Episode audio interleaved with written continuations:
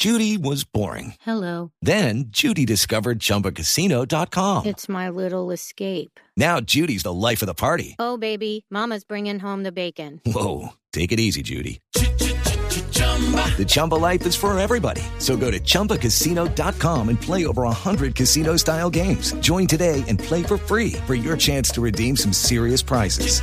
chumba ChumbaCasino.com. No purchase necessary. Void where prohibited by law. 18 plus terms and conditions apply. See website for details.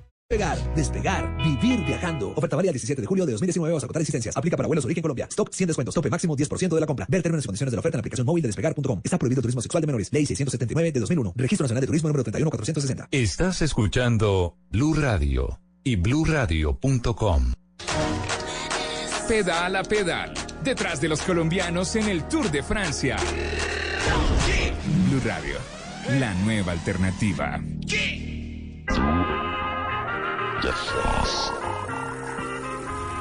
Venga, 10 de la mañana, 29 minutos final. Quedan 6 kilómetros final de la etapa 11 del Tour de Francia. A nombre de Fede Papa, aquí están todas las emociones, señoras y señores. Tuvimos un, un breve salto allí en el kilómetro 30. Alarma, pero no pasó nada. Nairo Quintana se reintegró a hacerlo el rato al lote. Hay un pedalista fugitivo de los cuatro que estaban en cabeza. Queda un solo sobreviviente, César. De acuerdo, de la fuga de cuatro hombres, dejar hacer, dejar pasar una fuga consentida por delante, queda el belga Aine, Aimé Degen, nada que ver con Thomas Degen, del Wanty, equipo belga. Un corredor que no ha hecho ninguna de las tres grandes carreras. La primera debuta aquí justamente Demet.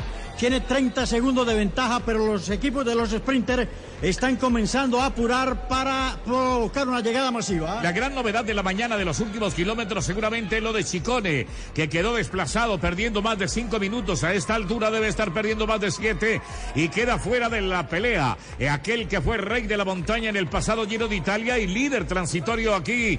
No, transitorio no, con la amarilla puesta en este Tour de Francia. Omelette de papa para los niños. Caldito de papa para papá. Tortilla de papa para mamá. Una papa bien preparada te soluciona el día. Fede Papa, Fondo Nacional de Fomento de la Papa César. Vamos a la tierra del Concord, mi querido Rubencho, ¿verdad? La aeronáutica espacial ahí en Toulouse, la tierra del morocho del abasto también, ¿eh? Como no, Carlitos Gardel se dice nació en Toulouse. Así que vamos a ver eh, quién puede cantar volver. ¡Uh, la, la! Ahí ganó un argentino, justamente en el 2003 ganó José Antonio Flecha, que después se naturalizó español en el año 2003 en una fuga. Al final la cuajó ahí en Toulouse, una ciudad espectacular, la cuarta de Francia, después de París, Marsella y Lyon, Toulouse. Cómo no, preparándose para el embalaje, las espadas de cada equipo. Groenewegen, atención, Peter Sagan, bien acomodado, lo mismo que Elia Viviani, Christoph, Caleb Evan, Iván Arce, Aerce, la gente, el reparto, la coreografía que prepara la carrera en este remate de la etapa 11 después del día del descanso. Vamos a entrar al último kilómetro observando a ver si el pedalista fugitivo aguanta en cabeza de carrera y se adjudica la etapa, pero el lote ya empieza a mostrar los colmillos y lo tienen en la visual, en la recta, quedan 4 kilómetros 800 metros. De acuerdo, vamos a ver un sprint espectacular en línea de meta.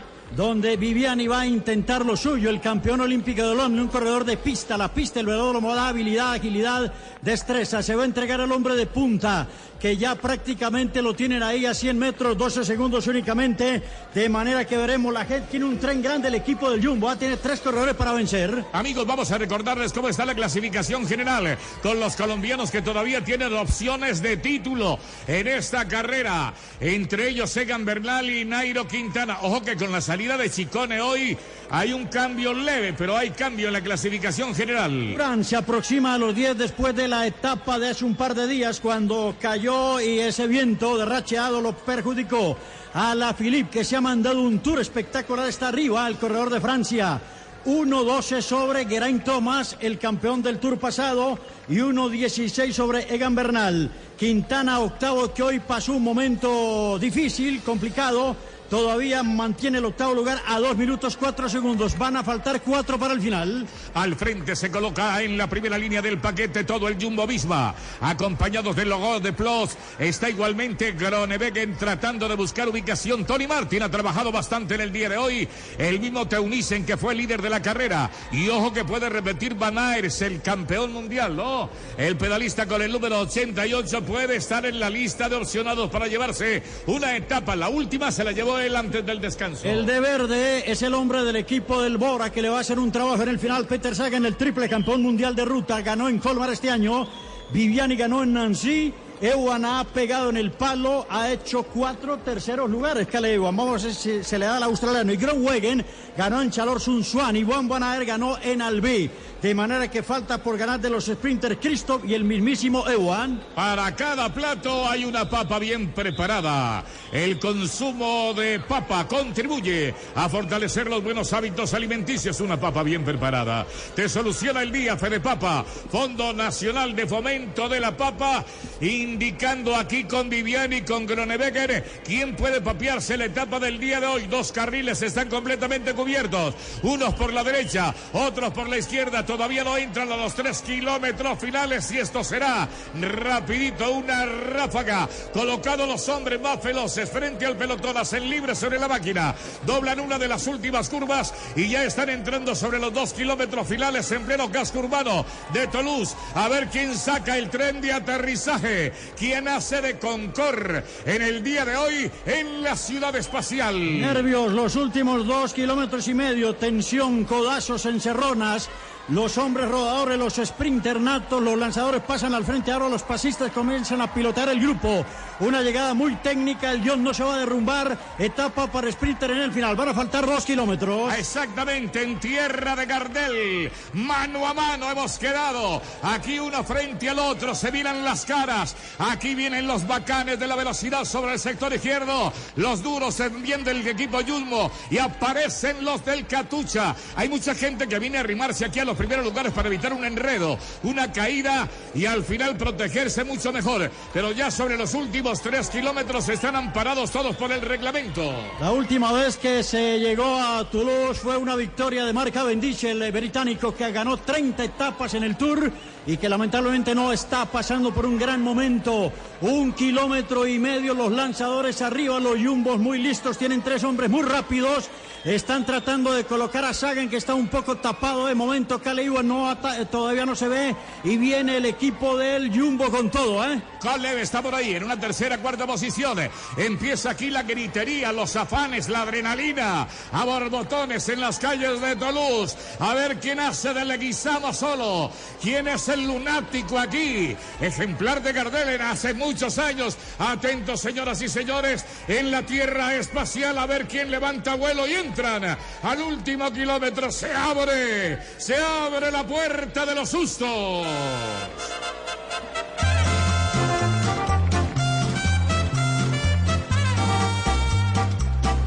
Casi casi que puede anticiparse la victoria de Groenewegen, pero hay que esperar porque Sagan puede saltar. Y Caleb Evan viene agazapado en una tercera, cuarta posición, pegado a las barandas sobre el costado izquierdo, están doblando la curva, van a entrar en la recta, bandera colombiana que no hace.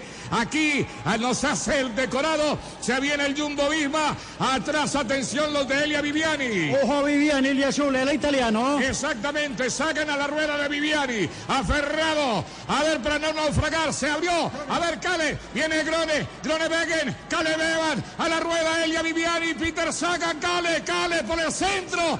Evan el pequeñito se la va a llevar. Se la llevó. Por fin, aunque esto está en fotofinis. Grone Begen se mete Cale, el pequeñito, en la primera línea. Entre los colombianos. Espectacular. Foto final acá, pero creo que tocó la línea.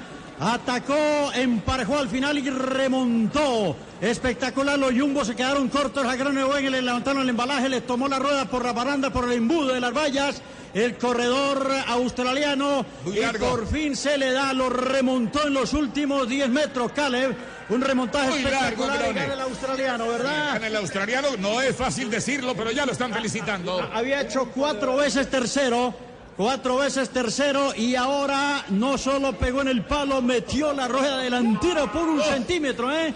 a Gronewegen que casi le arrebata y le saca la cartera del bolsillo. Tercero Viviani, cuarto Peter Sagan en el marcador que da esta etapa en Toulouse, la tierra de Carlos Gardel, la tierra del Concord, la ciudad espacial que por fin lanzó su cohete. Cale Levan que celebra después de segundos y terceros lugares la clasificación general intacta. Sin variantes, la clasifica Pues, general no tiene ningún, ninguna variante. La bonificación para nada ha perjudicado. Es la primera etapa que gana Ewan en el Tour. ¿eh? Sí. Ya había ganado en España y ahora gana en el Tour de France. Por un milímetro gana la etapa Caleb Ewan. La etapa de mañana rápidamente, ya estamos aquí en Colombia, está al aire con Camila Zuluaga. ¿Qué trayecto nos queda para este día jueves? Mañana, puros Pirineos, Toulouse, Bañar de Vigor, una etapa de, ciento, de 210 kilómetros por delante y una montaña de primera categoría. No termina en montaña, del último puerto de montaña con bonificación de primera hay 30 kilómetros la línea de meta, 10 kilómetros subiendo al 7,5 y de porcentaje de gradiente y la carrera termina bajando en Bañar de Vigor. 30 kilómetros del último premio de montaña queda la meta. Muy amable, muchas gracias. El triunfo de Ewan, el australiano que había, le había pegado en el palo varias veces. Camila por fin se le dio. Muy bien, etapa 11 concluye y nos preparamos para la 12 mañana. Camila Zuluaga, Colombia está al aire. Claro que sí, Rubencho y César Augusto, qué placer escucharlos hoy en esta etapa número 11 del Tour de Francia, llegando a Toulouse. Y usted nos dice entonces, y nos avisa, mañana son dos montañas. Eso quiere decir que mañana nos encontramos nuevamente a esta hora un poquito más tardecito, eh, terminando la etapa Sí. número 12. Cómo no, sobre las 10 y 25, 10 y 30 estaremos llegando con esa... a todas hay que ponerle interés especial porque, mire, hoy se nos cayó Chicone de la clasificación general. En fin, pero mañana sobre ese horario, Camila, estaremos nuevamente con ustedes compartiendo. Claro que sí, Rubencho y César Augusto, y nosotros estaremos pendientes de toda su transmisión del Tour de Francia. Qué belleza, doctor Pombo, las panorámicas que muestran de Toulouse, Francia, una ciudad espectacular, y por eso el Tour de Francia, además, pues los paisajes son preciosos y maravillosos. Muy buenos días. ¿Y qué tal la pasada en Albi, esa catedral gigantesca de Toulouse-Lautrec? No, pues eso es divino, eso es divino. Oiga, es Exactamente. que deberíamos hacer dos minuticos de explicar cada una de las ciudades lo fundamental. Ah, yo, bueno, o pronto. sea, pero, pero, pero. Rubencho y, y César Augusto hace, ellos hablan francés, cuando estamos Ah, sí, en el Giro de Italia hablan italiano, ellos de todo, ellos se conocen las ciudades y demás, y ir a Albi, eh, Toulouse, Claro. así que qué maravilla, etapa número 11, mañana nos volvemos a encontrar aquí en Mañanas Blue cuando Colombia está al aire, precisamente en el Tour de Francia, etapa número 12, dos montañas, y ya sabe que cuando es montaña, la terminada, le- llegar a la meta es un poquito más demorado. Sí. Así que nos encontraremos con Rubencho y con, eh, y con César Augusto mañana. Buenísimo. Y somos potencia en montaña, entonces eso nos llena de esperanza. Exactamente, somos potencia en montaña. Son las 10 de la mañana, 41 minutos. Arrancamos. Mañana es Blue cuando Colombia está al aire, pero ustedes saben que estamos desde las 4 de la mañana hasta la 1 de la tarde, de lunes a viernes. Pedal a pedal. Detrás de los colombianos en el Tour de Francia. Blue Radio, la nueva alternativa. Desde este momento, Colombia está al aire. Mañanas Blue con Camila Zuluaga.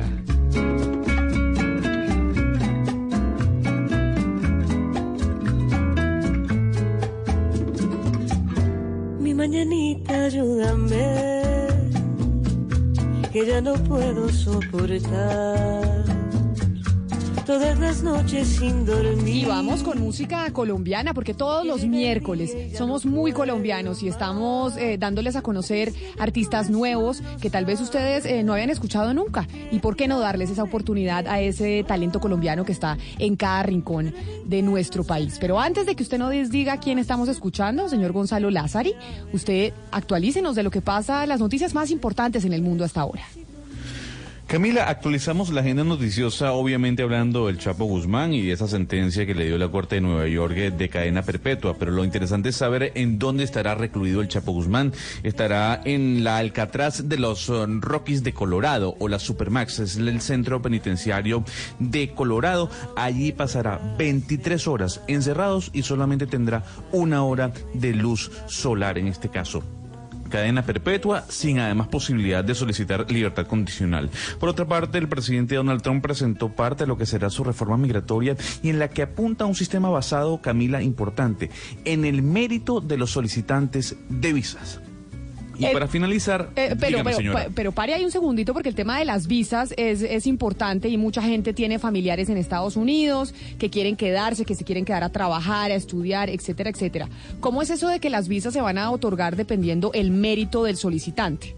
Dentro del plan que se mostró el día de ayer hay una intención de que quien, mm, el oficial migratorio en este caso, que atienda la solicitud de visas, chequee realmente el aporte que le puede dar ese solicitante a los Estados Unidos. Es que sabe que eso propuso Donald Trump desde un principio cuando llegó hace cuatro años y los demócratas no se lo permitieron.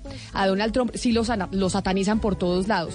Pero el sistema en los Estados Unidos es bastante injusto en una cosa, o, o muchos creen así. Cuando, por ejemplo, si usted va a trabajar, Gonzalo, en una empresa norteamericana, usted se graduó de una, de una universidad en Estados Unidos y quiere que lo contrate la empresa, la empresa tiene que a usted patrocinarle la visa le patrocinan la visa y eso de que ya la empresa le patrocine a uno la visa, eso ya es todo un trabajo y que crean mucho en usted. Cuando le patrocinan la visa, usted tiene 50% chance de que le digan que sí o 50% chance de que le digan que no. Realmente es una ruleta, es cuando se, como dicen en inglés ellos, eh, el balotage, la balota, sale o no sale, tira una moneda para arriba, si, si cae cara es usted y si cae sello no le dan la, no, no le dan la visa. Y así de esa manera gente muy talentosa que le habían patrocinado la visa en los Estados Unidos, las empresas para las que trabajaba, se quedaron por fuera.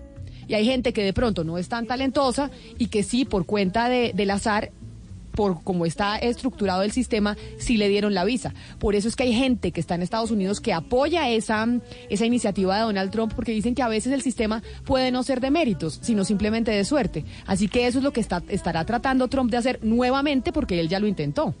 Sí, y lo mostró el día de ayer. Él, él- él lo que quiere básicamente es lo que usted acaba de decir, que la visa sea otorgada a alguien que realmente aporte al país, un tema de meritocracia per se. Y para finalizar, Camila, la noticia importante proviene de Europa, en este caso de la Comisión Europea, porque ha decidido abrir una investigación en contra de Amazon por presuntas prácticas que podrían poner a la firma de Jeff Bezos, en este caso, en una posición de abuso de mercado. Yo sé que usted es pro Margaret Vestager, que es la persona que ha estado detrás de estas grandes Claro compañías de los. Estados Unidos. Margaret pero Vestager- escúcheme un momento. Pero espere decirle para, para traducirle a los oyentes quién es Margaret Vestager, que es una vieja, una berraca, como decimos en Colombia. Margaret Vestager es la que hace las veces, digamos, como de superintendente de Industria y Comercio. El, el cargo de superintendente de Industria y Comercio que conocemos nosotros aquí en Colombia, que sanciona a las empresas por competencia desleal, por no cumplirle al cliente, etcétera, etcétera. Margaret Vestager es la cabeza de esa entidad, pero para la, para la comunidad europea. Le ha dado durísimo a compañías como Facebook, eh, como Google y en este caso a Amazon, porque además Vestager lo que está haciendo es analizando si la compañía, repito, que lidera Jeff Bezos, ha estado usando información sensible de las empresas que utilizan a Amazon para sus ventas y así hacer sus propios cálculos empresariales. Un tema de disposición de competencia. Y como usted dice, Vestager, Vestager en este caso lo que ha buscado es amilanar un poco el poder que tienen compañías lideradas como como la de Jeff Bezos, como la de Mark Zuckerberg o, su, o la propia Google. Bueno, ahí están las noticias internacionales a esta hora que se mueven, el Chapo Guzmán, el tema de las visas en los Estados Unidos y la pelea que hay entre la Unión Europea y estas empresas norteamericanas de tecnología. Pero además estamos escuchando eh, música colombiana de artistas nuevos. ¿A quién estamos oyendo hasta ahora, Gonzalo?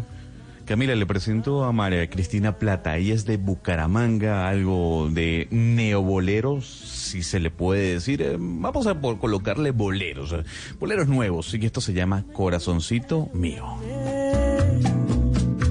que ya no puedo soportar todas las noches sin dormir. Con bolero, don Oscar Montes, lo saludo en Barranquilla y además eh, contándole algo, diciéndole que tenemos un personaje en la línea para hablar de un tema que lo indignó a usted muchísimo ayer, porque usted ayer estaba indignado por la situación de los deportistas en Colombia, ¿se acuerda? Muy buenos días. Eh, hombre, qué bueno, qué bueno que ese personaje esté con nosotros porque sí, realmente estaba indignado, estaba furioso y muy molesto con todo, de verdad que sí. Y estoy hablándole del tema de las deportistas, de las colombianas de hockey subacuático, que se quieren ir al Mundial de Hockey Subacuático en, eh, Inglaterra y que estaban eh, vendiendo empanadas, haciendo eventos, rifas, etcétera, etcétera, para poder conseguir los recursos para poder ir con el equipo de Colombia de hockey subacuático eh, sub-24 para representar a nuestro país, pero además, Oscar, unas muchachas que ya nos han dado triunfos en el pasado. Así, así es, Camila. Han sido finalistas en los otros mundiales, pero además eh, con una dignidad de verdad de, que es linda, de, es, es- hay, que, hay que destacarla.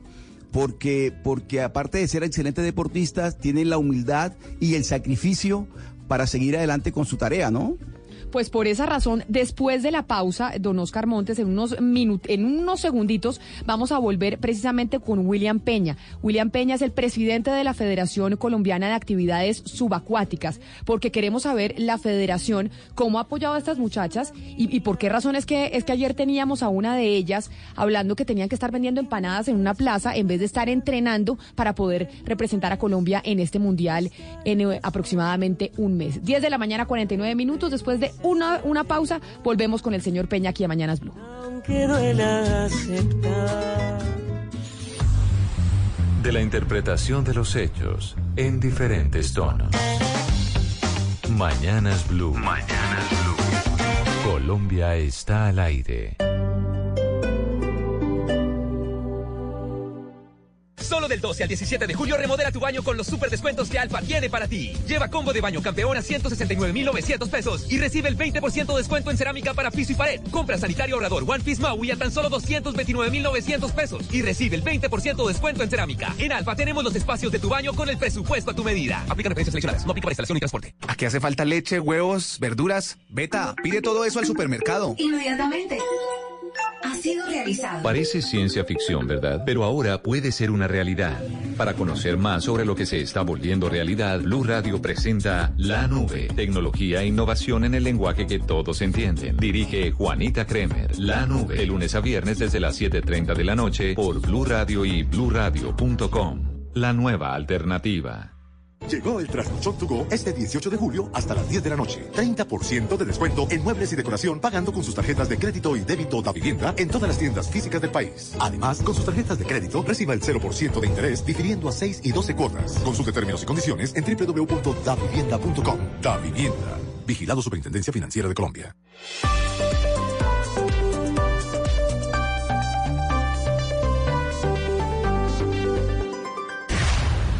De un punto al otro.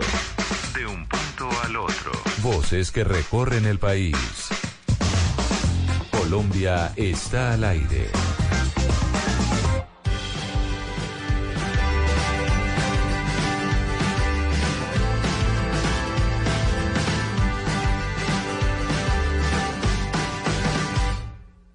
Explícame por qué nos obligamos a olvidarnos si nada pasó. No tengas miedo, voy a dar un paso adelante y abrazarte. Tú muy bien sabes a dónde perteneces. Quería ir a correr y me mirarás con. 10.51, seguimos en Mañanas Blue cuando Colombia está al aire con talento nacional, escuchando nueva música. Usted sabe, Gonzalo, que yo me fijo mucho en las letras y esta me gustó. ¿Esta de quién es? Esta agrupación a mí me fascina y me encantaría verlas en vivo, Camila, porque además son de Bogotá, se llaman Surcos. El mundo entero, mezclan el folk, mezclan de la música indie, la música acústica y de verdad que cuando veo sus videos en YouTube me llama la atención mucho ver un toque de estos chicos. Repito, se llaman Surcos y son de Bogotá.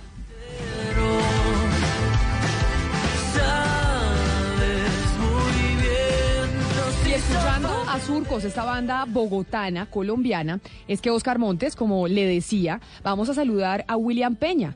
Porque el señor William Peña es el presidente de la Federación Colombiana de Actividades Subacuáticas. Porque queremos saber qué pasó con las mujeres y el equipo de hockey subacuático de Colombia. En Mañanas Blue, ¿qué pasó con... Señor Peña, bienvenido a Mañanas Blue. Gracias por atendernos. Camila, muy buenos días a la mesa de trabajo, muy buen día. Sí, claro, como no estamos aquí para escuchar las necesidades que tienen los deportistas eh, que ustedes nos están informando. Obviamente, a través de otros medios eh, se ha presentado la misma situación, pero yo quiero mm, eh, extenderme un poquito para informar cómo es el tema de nosotros. Mira, Camila, nosotros en la federación tenemos un presupuesto que anualmente nos cuesta 3.650 millones para poder funcionar. Esto incluye la parte administrativa, Selecciones Colombia y eh, la parte administrativa. De ese recurso que nosotros requerimos anualmente, Coldeportes este año nos brindó 191 millones de pesos. Estamos hablando que es menos del 10% de nuestras necesidades. Obviamente las, las federaciones, esta y al igual que todas, son entidades sin ánimo de lucro que solo dependemos de recursos del Estado y que, valga decir, todas las personas que estamos en estas entidades, es ad honorem que hacemos nuestro trabajo. Y de esos recursos que nos da Coldeportes, obviamente nuestra federación este año tiene cuatro modalidades a nivel internacional en las cuales va a participar, como es el Mundial de Hockey, que es en Inglaterra, tenemos de la categoría sub-19 y sub-24. Tenemos el Mundial Juvenil, que es en Egipto. Están saliendo hoy esos deportistas, vamos con 14 deportistas. Tenemos el Mundial de Rugby, que es en Austria, que salen a partir del día domingo, que es masculino y femenino élite. Tenemos el Mundial de Apnea Profunda, que es en Honduras, de donde hace parte de esa selección nuestra destacada deportista Sofía Gómez y que en estos eventos nosotros tenemos que distribuir el recurso para que puedan de- eh, viajar estas delegaciones. Si tú haces una medida de esos recursos, tienes que hacer una una división en la cual estés brindándole a todos la misma condición. Entonces, ¿qué tenemos que asegurar nosotros en una delegación? Que vayan los entrenadores, que vaya un delegado y que vaya un juez. Esos son asumidos por la federación con los mismos recursos que da Coldeportes, porque obviamente la Sí. federación no tiene para eso. Y de Señor eso Peña, pero- sacamos, pero- perdóname, y de esos mismos recursos sacamos para brindarle a todos los deportistas hospedaje y alimentación durante el mundial, que es nuestra responsabilidad. Ella, al igual que, que los otros deportistas, está en la misma condición. Inclusive este año, cuando nosotros pasamos el presupuesto a Coldeportes, perdón, el año pasado lo presentamos, nosotros firmamos convenio en el mes de mayo para poder eh, ya tener estos recursos. A nosotros los recursos no, los, no nos dan los 191 millones de una vez. Primero legalizamos, en este caso, 90 millones, que fue lo que nos eh, adelantaron, legalizamos esa parte y después viene la otra parte de los recursos. Entonces, digamos que Sí. nosotros como federación no podemos asumir la totalidad de una delegación porque no tenemos cómo económicamente poder asumir estas Claro, responsabilidades. lo que, lo que usted nos está diciendo, señor Peña, es que Coldeporte no transfiere a la federación ni siquiera el 10%, ni siquiera el 5% de los recursos que necesita para poder eh, sostener a sus deportistas. Eh, ¿Cuál es la explicación de Coldeportes? ¿De qué depende eh, esa destinación presupuestal que asigna cada año a su federación? Bueno, nosotros no la tenemos definida como federaciones. Sabemos obviamente que hay una priorización. La priorización depende del nivel de las federaciones y de sus resultados. Eh, digamos, están los deportes de nivel olímpico, están los del nivel panamericano y están los deportes o federaciones no olímpicas. Nosotros somos de las federaciones no olímpicas, pero que sí asistimos a World Games y a campeonatos mundiales y de nivel panamericano de nuestro deporte. Y somos la mejor federación. Es más, creo que es de las federaciones que más aporta en medallería a- al país, porque el año pasado fuimos campeones mundiales con la categoría sub-21 de rugby. Pero, pero, pero mire, señor Peña, perdóneme, le interrumpo un sí, segundo. claro. Es que, es que las cuentas, las cuentas no cuadran por ningún lado. Es que usted lo, lo que está diciendo usted es realmente lo que ocurre y que la gente no entiende. Mire, usted dice que la, que para funcionar requieren 3.650 millones de pesos al año y que Coldeporte le transfiere a ustedes 191 millones. Es decir, quedan por fuera 3.500 y pico millones de pesos.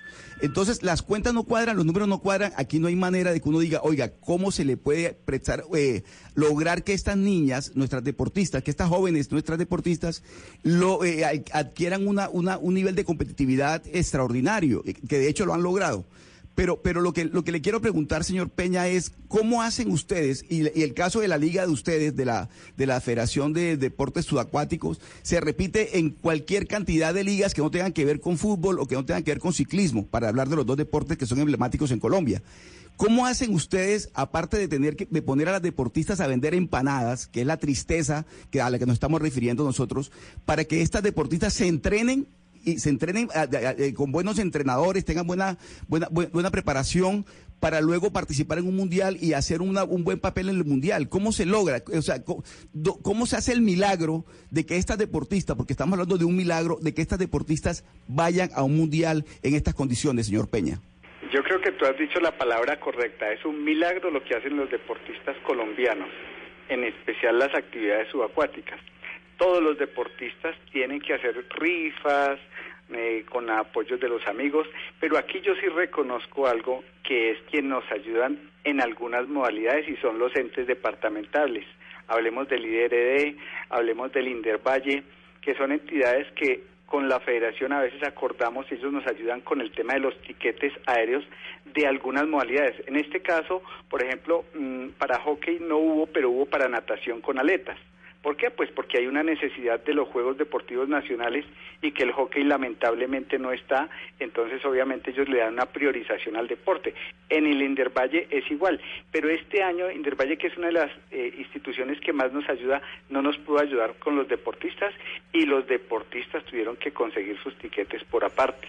Entonces, todas las, todos los padres de familia, los tíos, los abuelos, los amigos, terminan haciendo lo que está haciendo esta deportista. Y eso no es una mentira. María Lucía, al igual que todas sus compañeras, buscaron la forma de conseguirse los recursos. Para nosotros esto no es lo más eh, digno, sí es indignante más bien para el deporte que esto se presente de esta forma. Nosotros a veces no entendemos cómo eh, el mismo Estado para eventos le puede dar para un evento 5 mil millones de pesos y para una federación que tiene como esta, que tiene varias modalidades, que tiene varias representaciones mundiales, que en todas nuestras modalidades somos tenemos eh, el nivel eh, mundialista porque siempre estamos entre los tres primeros y nos toca defendernos con eso. Entonces los, los padres de familia son los que realmente al final terminan haciendo el mayor aporte para que estas delegaciones puedan hacer y el sacrificio de los deportistas porque es que ellos son los que Señor realmente Peña. terminan haciendo el, el trabajo. Sí, señor Dime, Peña, lo que usted está diciendo, pues lo, sí, lo, lo vivimos muchos padres de familia que eh, les toca eh, hacer todo por los hijos y eso es muy claro lo que usted está diciendo, pero yo le quisiera preguntar sobre la gestión deportiva, porque uno ve ligas que son de deportes que, em, ¿cómo lo calificamos? Digamos que no son eh, deportes tan populares y que sí reciben patrocinio y otras que tienen los éxitos como los que usted nos viene diciendo y no. ¿Qué, tiene que ver que no sea distinto a tener un campeonato cercano en esta gestión deportiva para que unas sí reciban y otras no? ¿Qué está pasando? Pues mira, nosotros en una gestión administrativa tenemos una persona que está haciendo la consecución de recursos a través de las empresas y no ha sido fácil. Nosotros a veces no entendemos ni siquiera las empresas eh, mostrándoles el palmarés deportivo de nuestros deportistas, mostrándoles en video eh, el nivel que tienen, pero no veo el interés de las empresas. Pero yo a veces entiendo a las empresas, no me interesa porque es que el Estado no me está brindando algo en el cual yo me beneficie. ¿Sí? Donde las empresas digan, venga, yo aporto en esta federación y voy a tener un descuento de mi, de mi renta, ¿sí? No, no es llamativo para las empresas. Entonces, en ese momento, las empresas dejan de hacer donaciones. Por ejemplo, la empresa President, ¿sí? President, que es de San Andrés, fue quien me aportó a mí el 50% para con la consecución de las sudaderas, de los uniformes de los deportistas de representación de todas las modalidades. El otro 50% nos toca buscarlos a nosotros, de recursos propios, de quien me ayuda también, porque nosotros también nos toca, nos toca hacer la misma mendicidad con los amigos, con las empresas, quién me ayuda, quién me aporta para poder comprar unas sudaderas para los deportistas. Y Porque esa para- y eso que usted nos está contando y nos está describiendo, señor Peña, pues es la realidad de muchos deportes en Colombia, de muchas ligas, de muchos jóvenes, de muchos niños que sueñan con poder representar al país internacionalmente y que lamentablemente no se cuenta con los recursos y con el apoyo para eso. Le agradecemos mucho, señor Peña, que nos haya atendido, que haya respondido nuestra llamada sobre este tema. Y nosotros aquí en Mañanas Blue, doctor Pombo, seguimos insistiendo a Coldeportes, porque Coldeportes es el que tiene que responder. Y más aún cuando ya se está hablando que el otro año entra en vigencia el Ministerio del Deporte, es decir, una entidad mucho más estructurada para apoyar a los deportistas en Colombia. Por eso le ponemos la chicharra por- y esperamos mañana en cabina al doctor Lucena, al director de Coldeportes, para que desde Coldeportes respondan sobre estas situaciones que estamos viendo en el país y que por lo menos pues se evidencian en este caso del hockey subacuático, pero que pasa en otros deportes eh, en Colombia. Y le escuché, mañana el doctor Ernesto Lucena viene y nos acompaña en cabina. Pues lo estamos, la qué lo estamos qué invitando para que venga y nos responda precisamente. Esa es la Qué bueno. invitación que le estamos haciendo. Acompañen eh, en, este, en estos dos meses, julio y, y agosto, donde vamos a tener la mayor cantidad de participación internacional de la federación en rugby, en hockey, en apnea y natación con aletas, para que ustedes se den cuenta de los resultados de esta federación. Claro que sí, señor Peña, mil gracias. Pues A como le digo, Hugo. Mario, le esperamos mañana y le decimos al señor Lucena de Coldeportes que nos responde, que está invitado aquí a cabina para, para pues darle eh, la cara a los deportistas y decir qué es lo que está pasando con el deporte en nuestro país y el apoyo, porque vemos el regreso de, de Fará, vemos el regreso de Cabal, todos se montan en la victoria, pero a la hora del apoyo, pues ¿dónde están? Que, que venga el señor Lucena, Camila, porque desde ayer, después de la denuncia pública que hicimos eh, a propósito de lo que está pasando con estas deportistas, hemos recibido cantidad de llamadas de eh, integrantes de ligas de esgrima, de natación, de patinaje, de tiro con arco, de BMX. Viven exactamente la misma situación, Camila. Mendigan para Sí. poder ir a participar eh, al exterior en competencias de su disciplina. Y, y el Mire, tema, por el ejemplo, tema, aquí en Antioquia, eh, pe- perdón, eh, Oscar, aquí en Antioquia, eh, eh, la Liga de Judo no había recibido nada de plata y una vez dijo, eso fue este año, y una vez dijo que no iba a ir a Juegos Nacionales, ahí sí le pararon bolas. Es decir, cuando, en ¿Y el momento y en que las ligas ocurre? dicen no vamos, ahí sí los miran. Ana Cristina, ¿y sabe qué pasa también? Mire, algo que es bien, bien llamativo. En los departamentos se repite el fenómeno, es decir, hay departamentos que no tienen plata en sus ligas para algunos deportistas y otros departamentos que sí tienen recursos se llevan a los mejores deportistas de estos departamentos, por ejemplo, por decir algo, en el Atlántico, en patinaje. Entonces, Antioquia, la Liga de Patinaje de Antioquia tiene más recursos y se lleva a uno o dos deportistas muy buenos del Atlántico para que compitan por Antioquia, porque Antioquia sí tiene cómo sostener. Es decir, esto es un, esto es un fenómeno que se repite a nivel eh, de, nacional y también regional. Hay ligas que tienen más plata, más recursos, más, eh, financieramente tienen mayor músculo que otras y por eso también se llevan a los mejores deportistas de los departamentos. Por eso usted ve muchos, de- muchos deportistas del Guaviare, de Putumayo, de La Guajira, compitiendo por Santander, compitiendo por, por Antioquia, porque son ligas que tienen más músculo financiero para sostenerlos. Pero lo que estamos viendo hoy, eh, Camila, Hugo Mario, Ana Cristina y doctor Pombo y todos los amigos oyentes, es, una, es un drama, es un drama que esta, esta, estas muchachas, estas deportistas nuestras, que van a estar en un mundial eh, subacuático de, de 24 años, eh, estén mendigando su, su asistencia. Eso no hay, no hay derecho. Es muy triste que eso ocurra, pero bueno, esperemos que ellas puedan estar en su mundial y nosotros estemos acompañándolas y que regresen con, con muchos triunfos. Yo no quisiera fungir de patito feo porque estoy totalmente de acuerdo con la indignación que desde ayer manifestó nuestro amigo en el Caribe, Oscar Montes. Sin embargo, y simplemente para tratar de equilibrar las cargas, tengo que decir que el Estado no da para todo. El Estado muchas veces no da para tanto.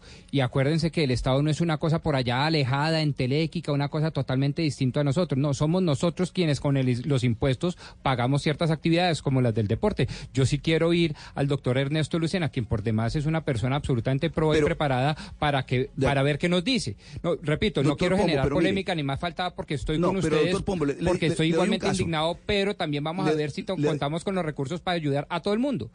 Le doy un caso. Imagínese usted la, la- la selección de, de, de, no sé, de esgrima de Alemania, o de, o de Francia, o de Brasil, o de Argentina, vendiendo empanadas para ir a un mundial.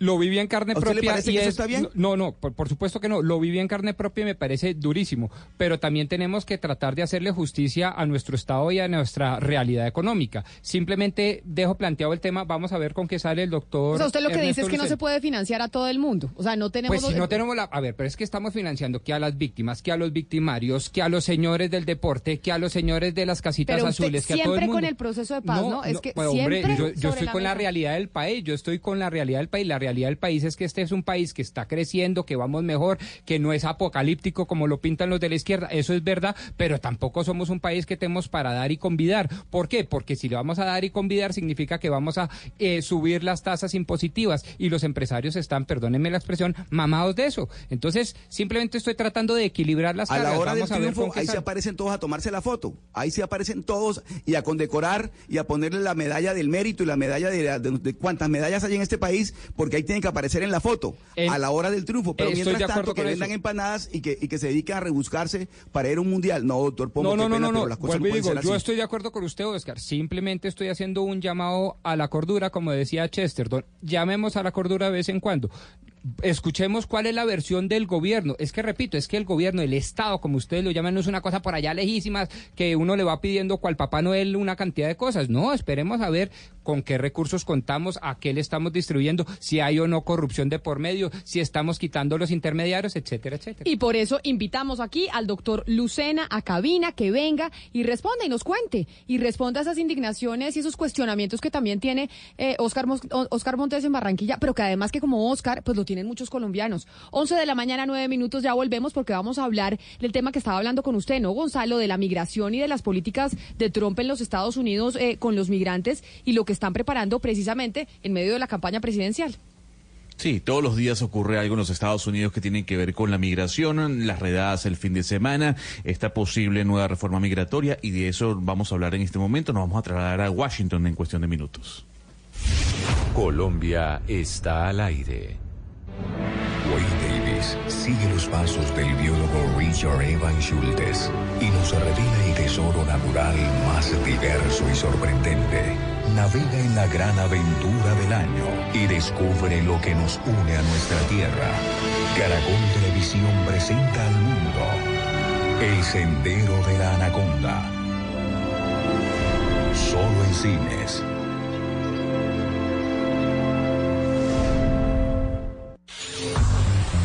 De la interpretación de los hechos en diferentes tonos. Mañanas Blue. Mañanas Blue. Colombia está al aire.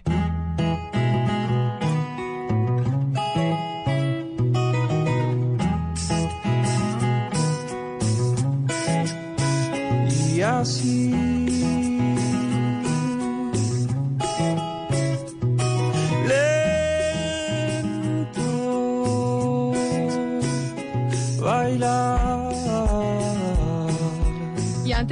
de, hablar de las situaciones de los migrantes en Estados Unidos, porque seguramente muchos colombianos que nos escuchan a esta hora tienen familiares que no tienen su situación eh, de visa y de residencia completamente normalizada en los Estados Unidos y le va a interesar esta información de la que vamos a hablar, eh, señor Gonzalo Lázaro, pero estamos de miércoles, de miércoles de, música colombiana. Y como todo es nuevo, a mí sí me gusta preguntarle qué estamos escuchando para que sepamos, pero además para anunciarle también a los oyentes que todas estas canciones están en nuestras listas de Colombia está al aire en Spotify y en Deezer. Ahí ustedes nos buscan y encuentran todas las recomendaciones del señor Gonzalo Lázaro y que además lo desbaran en una fiesta, en una reunión, comida o almuerzo en su casa.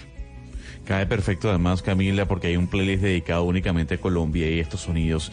Él se llama Álvaro Buendía. eh, Su nombre artístico es Buendía. Eh, La canción que suena en el fondo se titula Desde Dentro.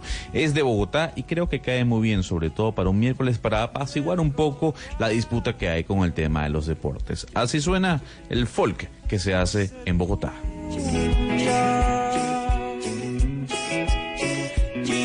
Y antes de irme para los Estados Unidos, Ana Cristina, tenemos una noticia lamentable en Antioquia, porque una vez más, en medio eh, del posconflicto, o por lo menos del eh, acuerdo de paz firmado en La Habana, hay un nuevo asesinato a un excombatiente de las FARC que se, mm, pues que se desmovilizó en medio del acuerdo de paz de La Habana. Sí, así es, Camila. Es una noticia muy triste de reportar. El alcalde de Ituango, Hernán Darío Álvarez, eh, confirmó que anoche a las 11 y 30 de la noche, dos hombres le dispararon a José Leandro Echavarría Castrillón, un joven de 23 años, un ex guerrillero de las FARC, que hacía parte del espacio territorial de, de, eh, eh, capacitación y reincorporación de Santa Lucía, que es ubicado en Ituango, Camila. Y hay que decirles a los oyentes, pues, que la situación es bastante delicada, no solamente por la muerte de este joven, sino que para darles un poco de contexto, pues el editorial del periódico El Colombiano el día de hoy precisamente habla sobre esa lucha que hay por Ituango y por el Paramillo y, pues en primer lugar pues celebran el anuncio que se ha hecho de la séptima división y la cuarta brigada de llegar a reforzar eh, pues su presencia en el norte de Antioquia. Y al lado de ese editorial hay un contra una, un contradictorial siempre eh, ponen un, un, una pequeña columna que se llama contraposición y esa contraposición es escrita por los miembros del Consejo de Ituango, Camila. Y mire lo que dice.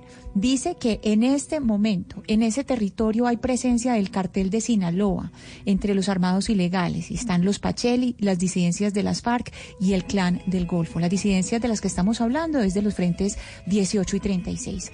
Entonces, aquí hay que poner todas las miradas sobre el norte de Antioquia porque la situación en, en Ituango está gravísima.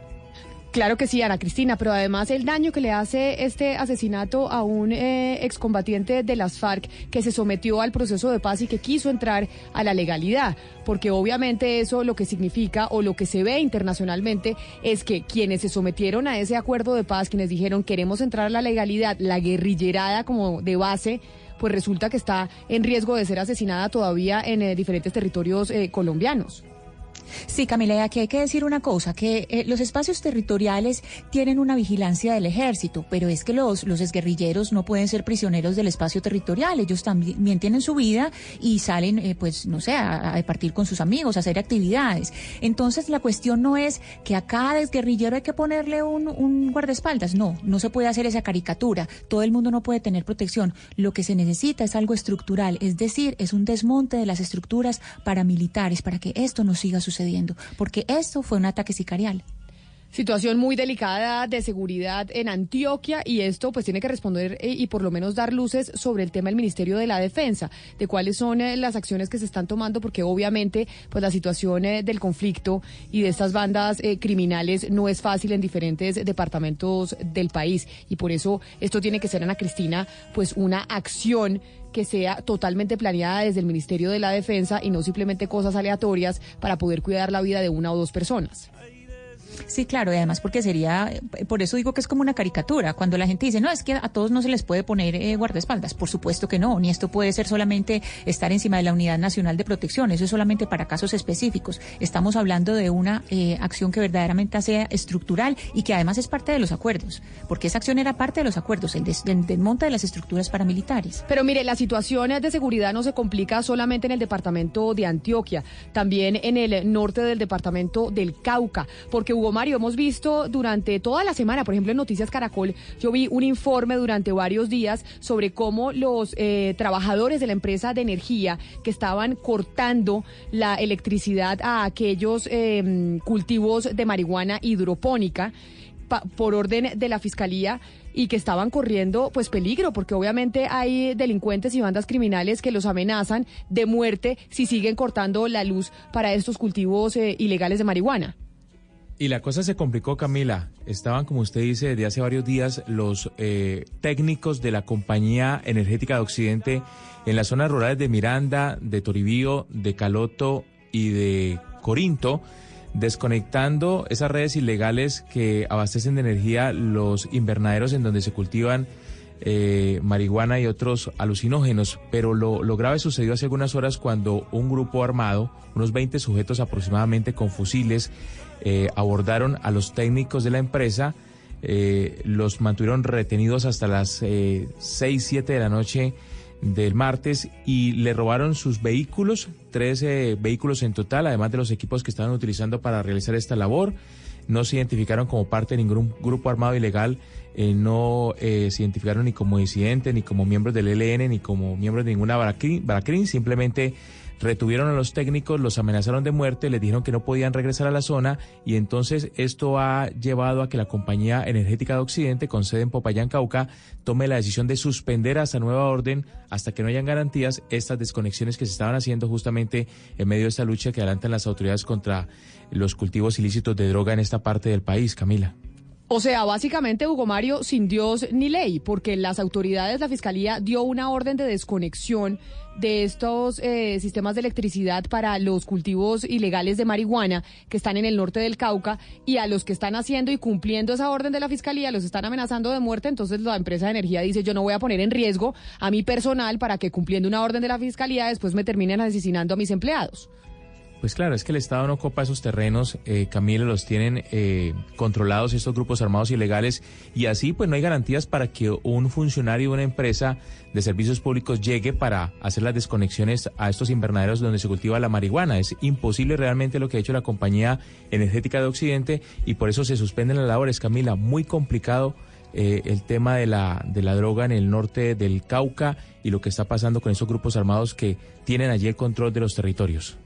Pues muy delicado lo que está pasando y lo que nos acaba de contar usted en el norte del Cauca y Ana Cristina en Antioquia, las bandas criminales haciendo de las suyas y el principio de autoridad pues por ningún lado, sin Dios ni ley y aquí no hay nadie que pueda controlar a las bandas eh, criminales. Pero les decía que mm, nos íbamos para los Estados Unidos. ¿Por qué razón? Porque el presidente de los Estados Unidos, Gonzalo Donald Trump, dijo este fin de semana que se habían efectuado con éxito varias redadas en contra de inmigrantes ilegales aunque pues eh, todavía las autoridades no han eh, confirmado aún cuál fue su magnitud ni que empezaron esas redadas todavía, ¿no?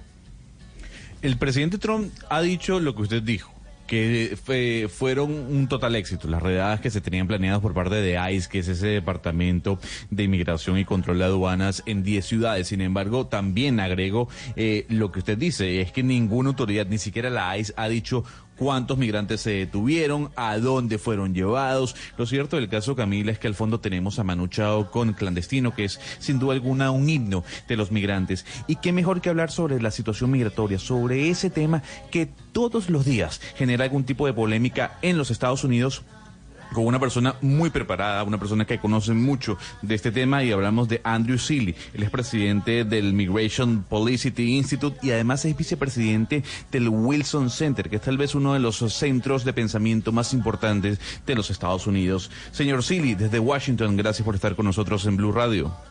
Un gusto estar con, contigo y con los radioescuchas hoy.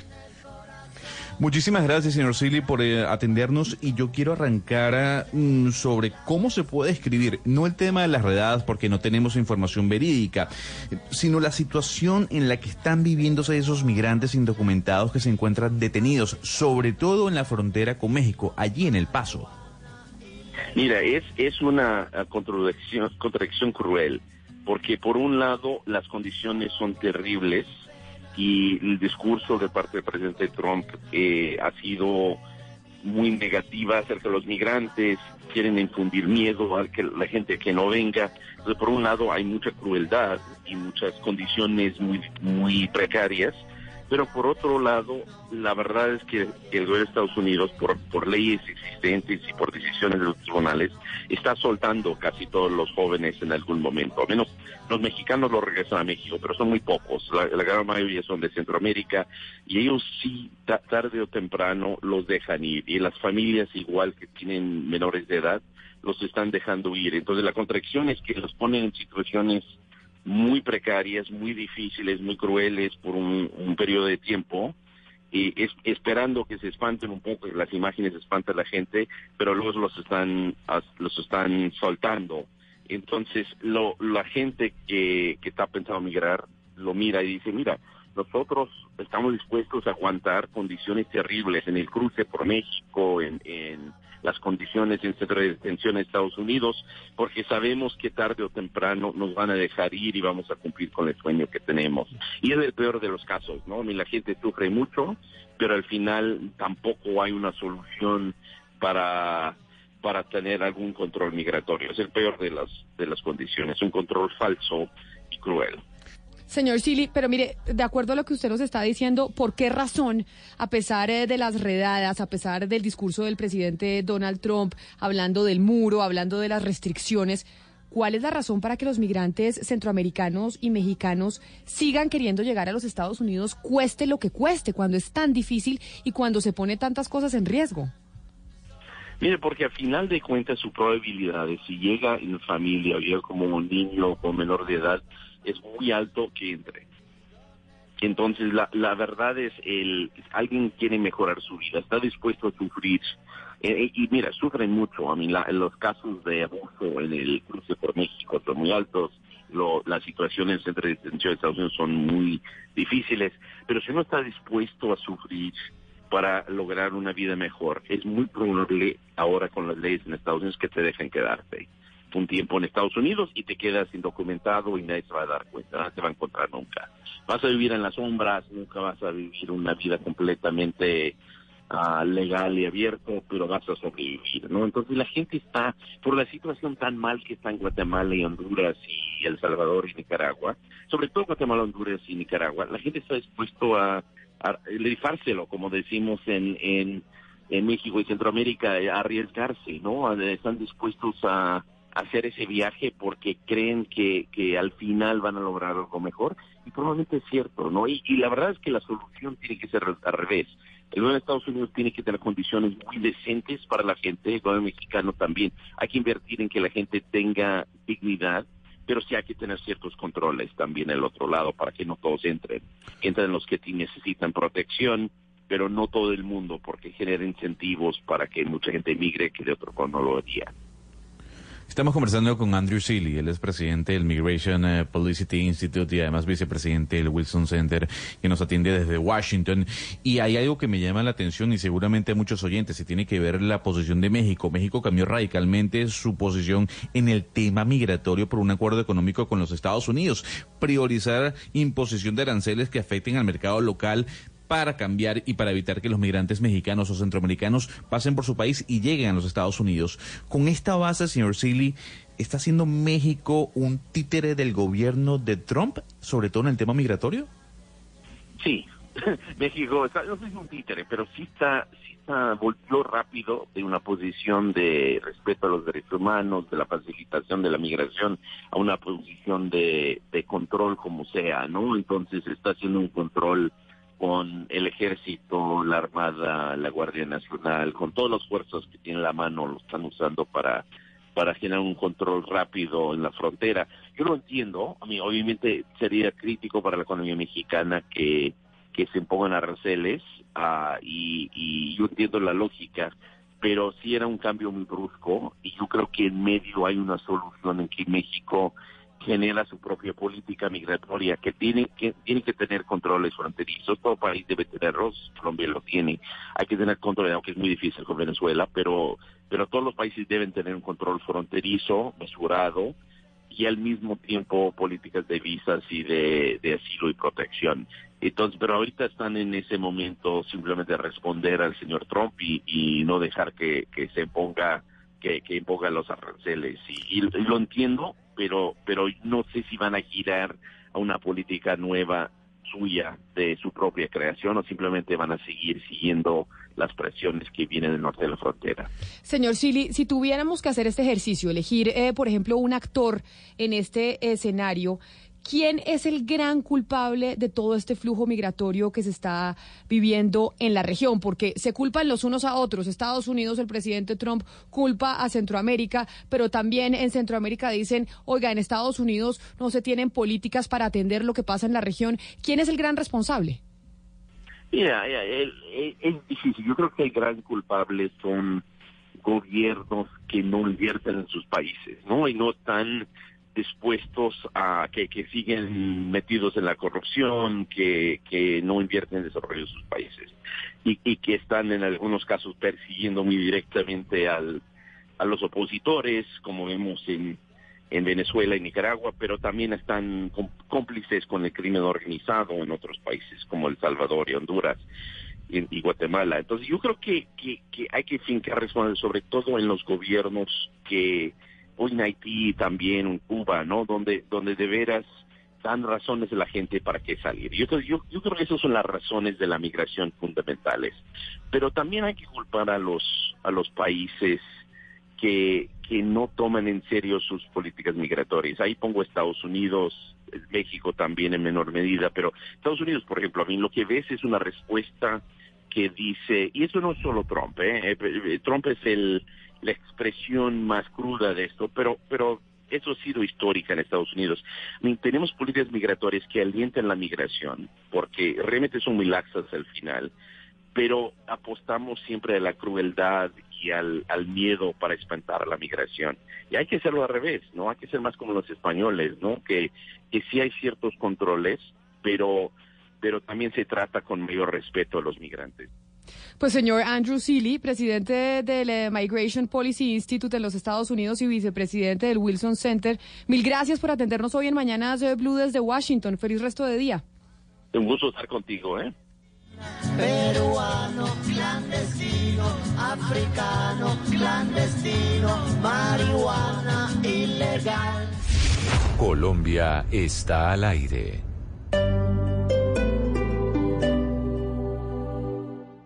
Ya tengo televisor, netera, lavadora. Necesito plata para el computador y el equipo de sonido. Paga Todo te entrega 5 millones de pesos para que estrenes o renueves en tecnología. Juega chance desde 2.400 pesos IVA incluido y con las tirillas podrás participar. Son 40 bonos de 5 millones de pesos cada uno. Promoción válida hasta el 31 de julio de 2019. Chance es un producto concedido y vigilado por la Lotería de Bogotá. Tiempo de vuelo a Cartagena. Cinco minutos. Parece ciencia ficción, ¿verdad? Pero ahora puede ser una realidad. Para conocer más sobre lo que se está volviendo realidad, Blue Radio presenta La Nube, tecnología e innovación en el lenguaje que todos entienden. Dirige Juanita Kremer. La Nube, de lunes a viernes desde las 7:30 de la noche por Blue Radio y bluradio.com. La nueva alternativa. Llega Éxito Wow Colina y Unicentro con la mejor experiencia para todos sus clientes. Durante 77 horas sin parar. Del jueves 18 al 21 de julio podrás sentirte como en casa. Disfruta de la unión de la experiencia física y la experiencia virtual en un formato omnicanal que solo en tu Éxito Wow podrás encontrar.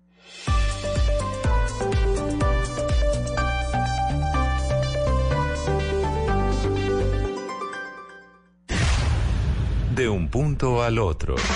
De un punto al otro. Voces que recorren el país. Colombia está al aire.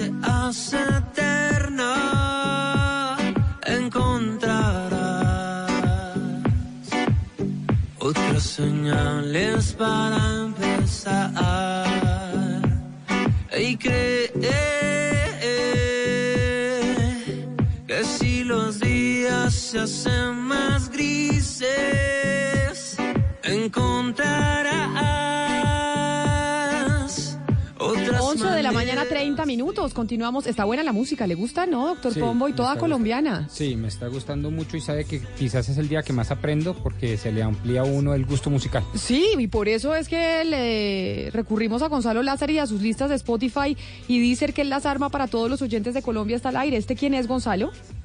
Camila, le presento una agrupación que para mí, junto a Superlitio y Diamante Eléctrico, son eh, las tres más importantes que hay ahora en el rock alternativo de Colombia. Hablamos de Televit, oriunda de Bogotá, además con una canción que en lo particular me fascina. Se llama Gemas, el video es maravilloso. Repito el nombre de la, de, de la agrupación para que usted la busque.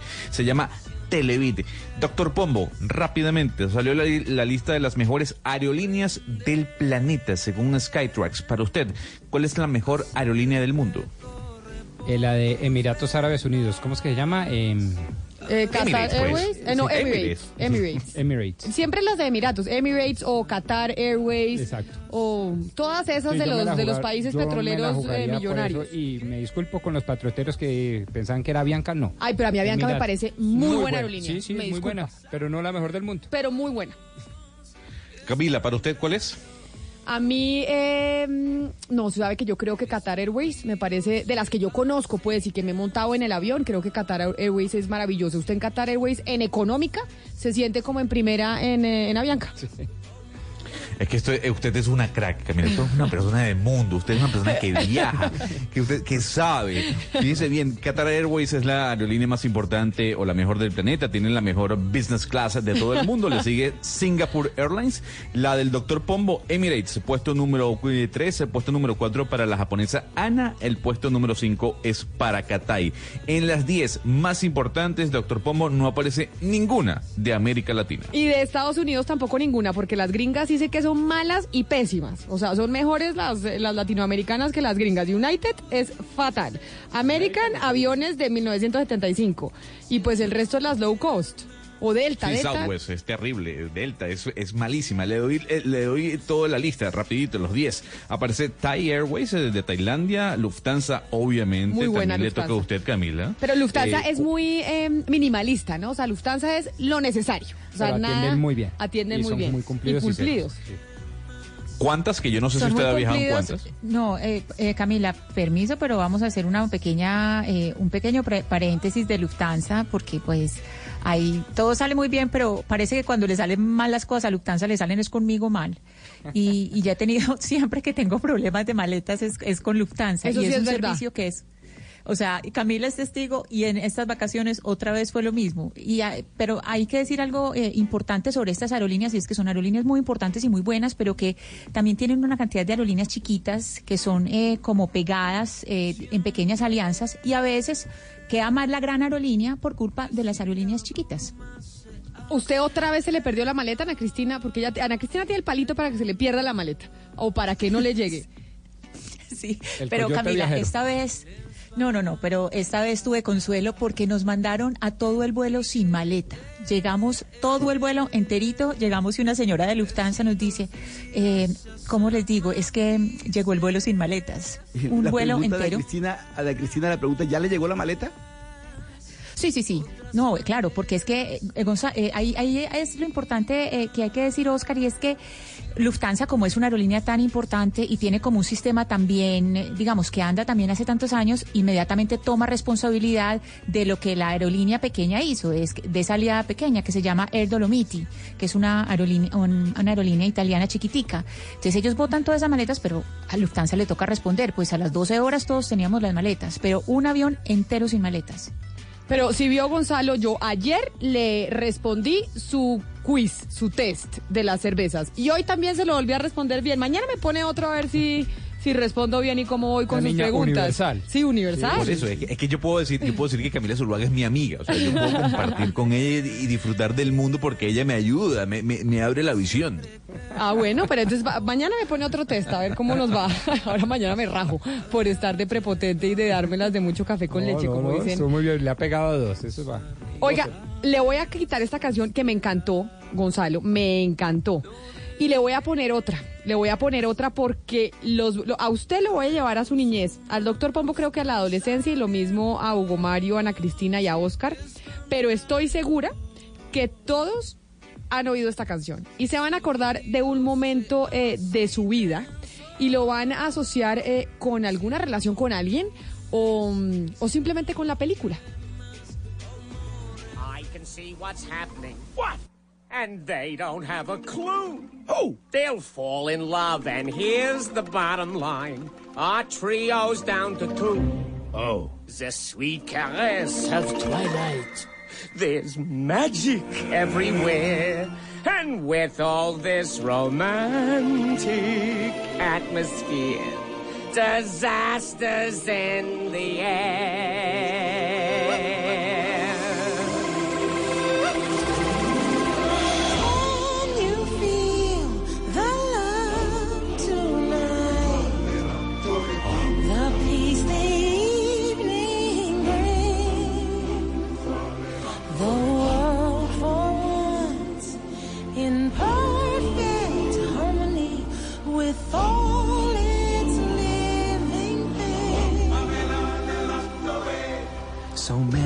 ¿Se acuerda de esto, don Gonzalo Lázari? Pero por supuesto, por favor, Can You Feel the Love Tonight? Pero esta versión no es la que yo tengo en mi cabeza, porque la que yo tengo en mi cabeza es la de Elton John. No, es que esta versión es la que sale en la película. Esta es la versión en donde cuando usted va a la película y Nala y Simba se están encontrando y enamorando nuevamente, enamorando, ¿no? Y se, pero se reencuentran porque están, eran muy amigos chiquitos y ahí es donde están, eh, pues, enamorándose otra vez y suena esta canción. Esta es la de la película. No la de Elton John que se ganó todos los premios, sino lo que aparece cuando usted se ve eh, los dibujitos.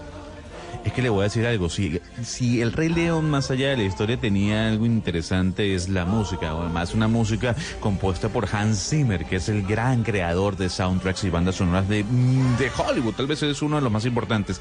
Y obviamente ese Can You Feel the Love Tonight, que como usted decía, la versión de Elton John fue la que ganó una gran cantidad de premios. Mire, la película del Rey León, esta, es que, Ana Cristina, Disney está en esta eh, cruzada por estrenar las películas que nos vimos todos cuando éramos chiquitos o ustedes adolescentes. Entonces ya vimos Aladino, se viene La Sirenita y ahora se nos viene el Re- Rey León el próximo 18 eh, de julio. El 18 de julio se estrena, o sea, mañana. Sí, pero qué poder evocador el de la música, Camila, porque él mismo se acuerda uno, y yo, yo no sé ustedes, pero la llorada que uno se pega en el Rey León es una llorada seria, o sea, sale todo el mundo de nariz roja. Ah, no, pues claro. Es que mejor dicho, yo no sé si uno puede hablar de, de, de Lion King, del Rey León y decir que hace spoiler o no hace spoiler, porque todos no lo hemos visto, pero de pronto hay gente que no. Entonces uno decir, oiga, esta escena en la- es en la que usted llora, porque todos lloramos en esa misma escena. O sea, todos. Yo, yo lloré Pero después. además es la música. Sí, claro, es, es la escena, pero la música, todo. Es que hacen como una combinación en estas Eh. películas de Disney precisamente para que uno llore. Esa escena lo que demuestra es que todos tenemos un corazoncito, ¿no? O sea, a uno le dice, usted que es tan indolente, uno lloró en esa escena, entonces todos tenemos un corazoncito para llorar en ese momento. Y ahí además dos personajes fantásticos que son Timón y Pumba, que ahí, mire, ahí empiezan a llorar. Pues lo va a subir. Resulta que también, Gonzalo, hicieron para esta película, el remake del Rey León, esta canción ahora la va a cantar o la canta Beyoncé. Oiga la versión de Beyoncé que se la traje también.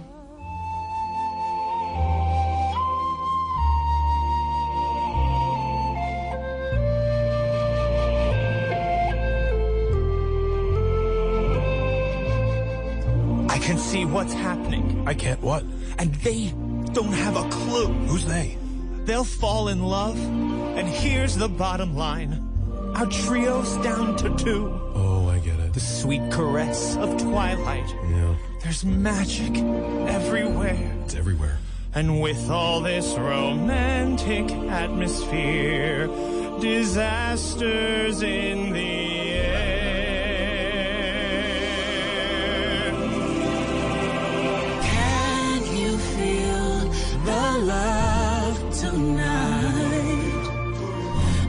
Peace the evening brings.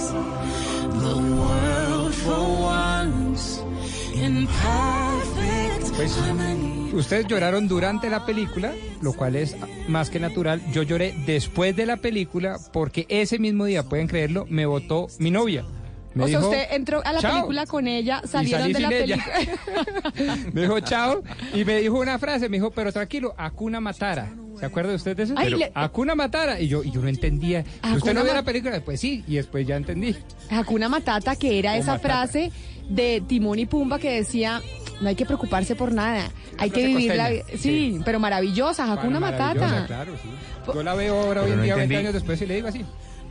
No entendí qué qué- qué- qué tuvo que ver la, la terminación de la relación de Rodrigo con la película. ¿Hubo Pues que- algo que la motivó a ella para que tomar ustedes se acuerdan por la, música, que por Timba, que por el rey, que por Sí. todo. Yo me acuerdo porque me votaron.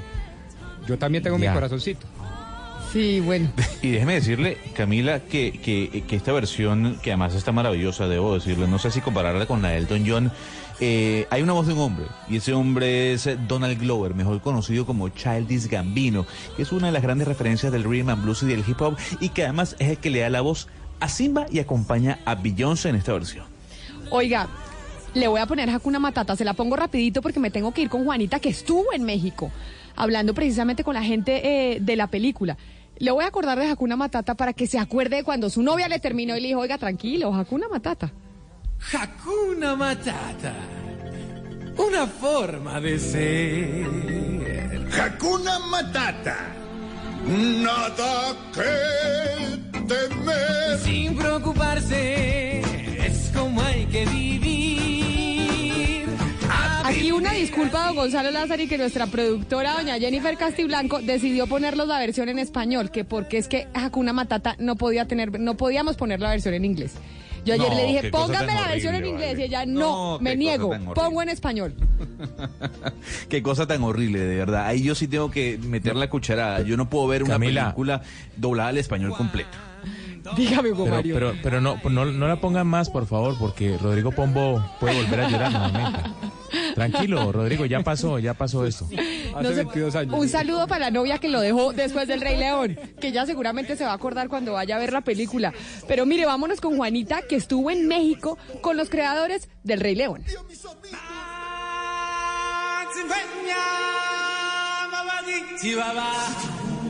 Camila, después de 25 años, vuelve a las pantallas de cine El Rey León. Esta historia del cachorro de león, que es despojado de su trono por su malvado tío Scar, se convirtió en un clásico de Disney en 1994. Arrasó con la crítica y los premios, pese a no ser realizada por los más expertos ilustradores y productores que tenía la compañía. Y explico este punto. Mientras se hacía El Rey León, también Disney se había embarcado en la realización de Pocahontas, una película que al ser la historia de una princesa tenía el éxito garantizado, así que se decidió encargar a los trabajadores más experimentados en Pocahontas y a los novatos en El Rey León. Finalmente todos sabemos cómo termina la historia y cómo la vida de Simba hizo parte de más de una generación. Estuvimos en México conversando con John Favreau, director, actor y productor que fue el escogido para asumir esta responsabilidad y devolvernos este film ahora con una apariencia mucho más real. Pienso que es muy intimidante porque a veces cuando haces un remake tienes la oportunidad de mejorar algo de lo que se ha hecho en el pasado, pero aquí tú ves la película vieja y sigue siendo maravillosa. El reto es ver cómo haces una nueva versión de esto, que sea como la anterior pero que sorprenda y tenga nuevas cosas, que no sea una repetición. Esa es una gran responsabilidad y un enorme desafío. Además de ser una película muy personal para Favreau, que se declara fan de Disney desde siempre, El Rey León será un film muy tecnológico, pues el mismo director que estuvo a cargo del libro de la selva cuenta cómo los nuevos recursos e innovación hacen de esta versión una película para todos los públicos. Hablemos de tecnología. ¿Qué tipo de tecnología fue usada para esta versión del Rey León? Well, uh, first of all, the rendering technology to make La tecnología de render ayuda a que las fotografías de los animales sean muy reales, de la misma manera como lo hicieron los artistas del libro de la selva, así que nosotros usamos realidad virtual que incluso da la sensación de ser una película en live action, aunque sea animada. Las nuevas tecnologías nos dan la oportunidad de hacer que esto se sienta diferente y nuevo comparado con la película original. It means no worries for the rest of your.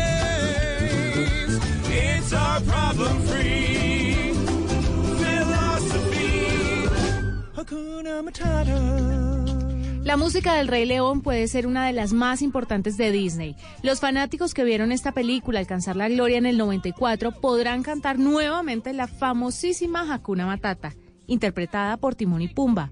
Además, podremos escuchar una nueva versión de la canción ganadora del Oscar en 1995, incluida en la banda sonora de la cinta Can I Feel the Love Tonight, interpretada esta vez por Beyoncé, que también le prestará su voz a Nala, el amor de Simba.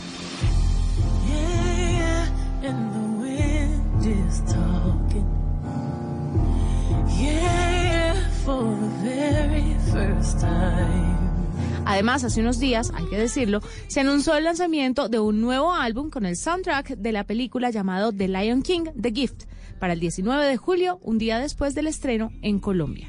Well, the music of the Lion King is uh, Bueno, la música del Rey León es para mí perfecta desde el principio y tener a Hans Zimmer de vuelta para que supervise toda la música fue muy importante para mí. Queríamos asegurarnos de darle al público las viejas canciones que todos se saben y también había una oportunidad de incluir nueva música que encajara en el sentimiento de la original. La apariencia de este remake es muy real debido a la tecnología usada en ella. Le preguntamos a Favreau si esto hacía que la película pudiera llegar a un público más adulto. I think uh, when you have a good story, Yo creo que cuando tienes una buena historia llegas a todas las audiencias, pero creo que el aspecto técnico, la innovación de esta, tal vez va a dejar a la gente que no quiera ver la película, pero a otros eh, van a ver lo que puede hacer esta tecnología innovadora en cuanto al fotorrealismo y es bastante sorprendente, ya que estábamos viendo todas las fotos, desarrollando, ya sabes, estas nuevas herramientas para la gente que trabaja en la película. Esto sería impresionante para nosotros, así vernos todos juntos en una solo. Esta es una película de hora y media y va a ser muy emocionante verla con una audiencia que no la vio antes. Sobre los personajes, Favreau nos confesó cuál era su favorito. oh, I, I like Mufasa a lot because I'm a dad. Me gusta mucho Mufasa porque soy papá y todavía recuerdo la voz de James Earl Jones de la original. Y el discurso que él da no ha cambiado de la película antigua. Expresa los temas, habla sobre qué es ser responsable, mirar alrededor de todo el círculo de la vida y por eso me gusta mucho ese personaje. Everything you see exists together in a delicate balance, while others search for what they can take. A true king searches for what he can give. El Rey León es una película que ha tocado generaciones y esta nueva versión seguro traerá grandes recuerdos a los que la vimos en el 94 y capturará la atención de los pequeños que hasta ahora conocerán la historia de Simba, Timón y Pumba.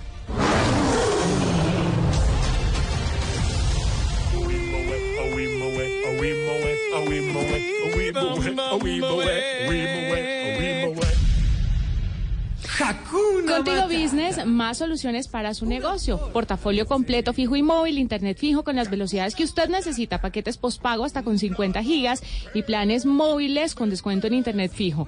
Lo están asesorando para que su negocio esté conectado siempre. Puede llamar al numeral 503 Tigo Business. Vivir así, yo aquí aprendí Hakuna Matata.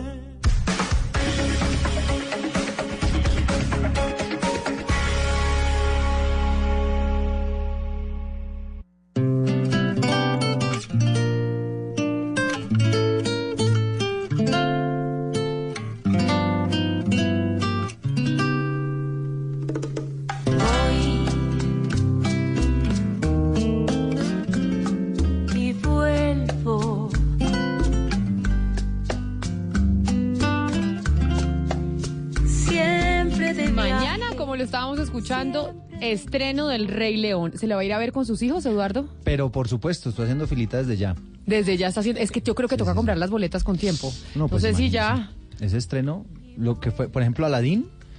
Yo no sé si fue tan taquillera Aladdin, la versión de Aladdin, pero también me, me gustó mucho. A mí me- me del- encantó. sí, era una de mis películas favoritas cuando era niño y el Rey León era la más, le cuento. El Rey León, yo tuve camiseta, cuadernos, eh, esferos, todo. Que eso fue la época. Y, y lo maravilloso es que es tener la oportunidad de que prácticamente los hijos de uno vean la película. Es Pero que eso es lo maravilloso que está haciendo Disney, es ponerle el remake de la película que uno vio cuando era niño, lloró, sufrió, tenía todo el merchandising de la película y como a nuestra edad ya se tienen hijos, uno lleva a los hijos y los hijos la ven por primera vez y uno feliz. O sea, felices los papás y los hijos. Ta- Felices los cuatro, como diría Maluma. Exacto, tan felices los grandes como los chiquitos. Oiga, Eduardo, hace 24 horas habíamos dicho que, mm, que, se- que iban muy bien los arreglos de la vía al llano.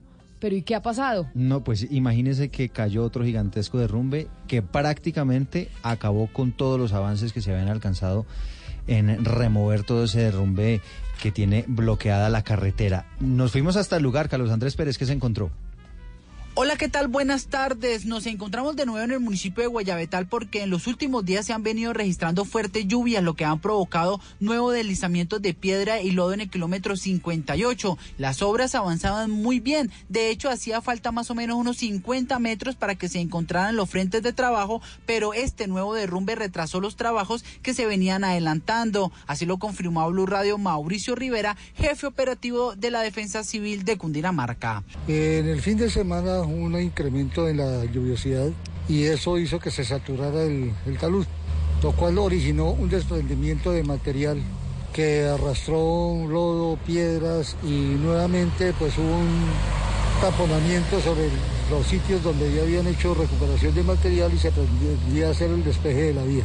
Se cree que las lluvias habían provocado este nuevo derrumbe de más de 12 mil metros cúbicos de piedra y lodo. A esta hora avanzan nuevamente las labores de remoción y pues claramente esto retrasa de alguna manera la posibilidad de rehabilitar este corredor vial pronto. Desde el municipio de Guayabetal, Carlos Andrés Pérez. Blue Radio. Gracias, Carlos Andrés, eh, Blue Radio desde Villavicencio. Pero mire, Eduardo, me voy a ir eh, para el eh, Tolima, en donde está Luis Eduardo, nuestro compañero del olfato, porque tiene información. Eh, Luis Eduardo, bienvenido sobre el acueducto, el acueducto en el departamento del Tolima.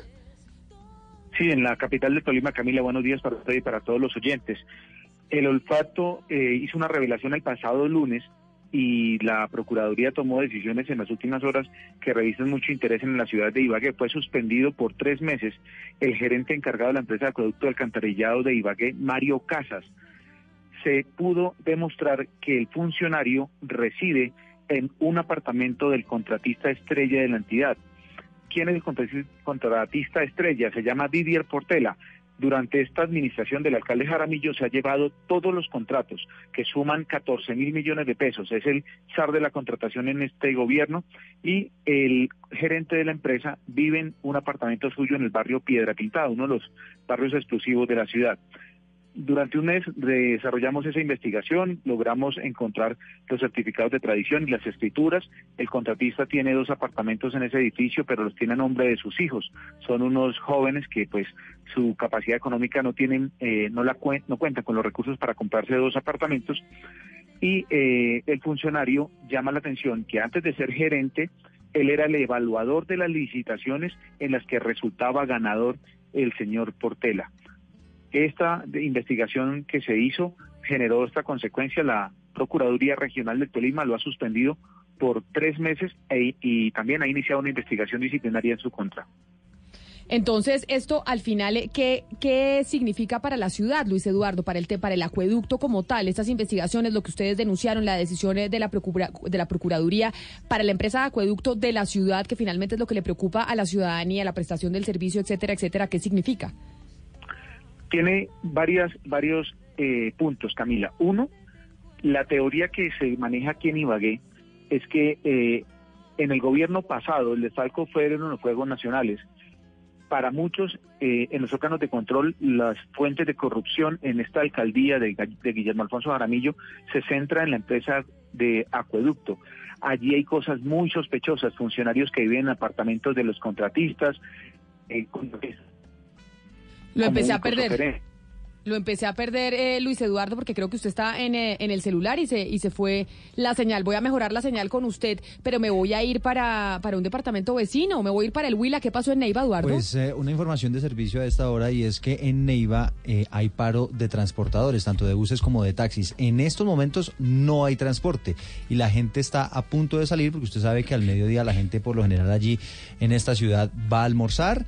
Eh, tal vez una siestica corta para después regresar a el trabajo en la tarde. Eso posiblemente no va a pasar en la jornada de hoy porque hay paro. En estos momentos están los transportadores sentados con los integrantes de la alcaldía intentando negociar a ver si llegan a un acuerdo y se levanta hoy mismo esa parálisis. Ay, pues ojalá, porque si no la gente de Neiva, que si es verdad, como dice usted, va a almorzar a La casa, claro. pues hacerla, pero además porque el calor que hace, que hace en Neiva, por eso se, necesita la siesta. Sí, sí, sí, porque usted imagínese trabajar con ese calor al mediodía, por eso es la siesta. ¿Sabía que en España, donde usted se quiere ir a vivir, eh, doctor Pombo, la siesta surgió por eso, porque trabajar al rayo del sol a- a- de 12 del día, de 1 de la tarde a 3 de la tarde, pues es imposible. Entonces mejor irse a la casa a dormir y después ir a trabajar más tarde, donde ya el clima es mucho más Bueno, eh, la, ameno. la diferencia entre el Reino de España y Neiva es que allá hay estaciones y aquí no. O sea, uno podría entender el caso de Neiva y los huilenses, en cambio el de los españoles quizá de pronto haya algo, algún componente de Usted- cultura. usted qué dice el Reino de España y sabía Con un que- poquito de vino y como dicen ellos, la pijama. Sa- Sabía que, mm, que, en, que en el Huila ellos se sienten el Principado de Neiva, ¿no? Ellos allá en el Huila, se, claro, se conoce como el el- Principado de Neiva. ¿Y el rey es Ellos- Rodrigo Lara, mi amigo?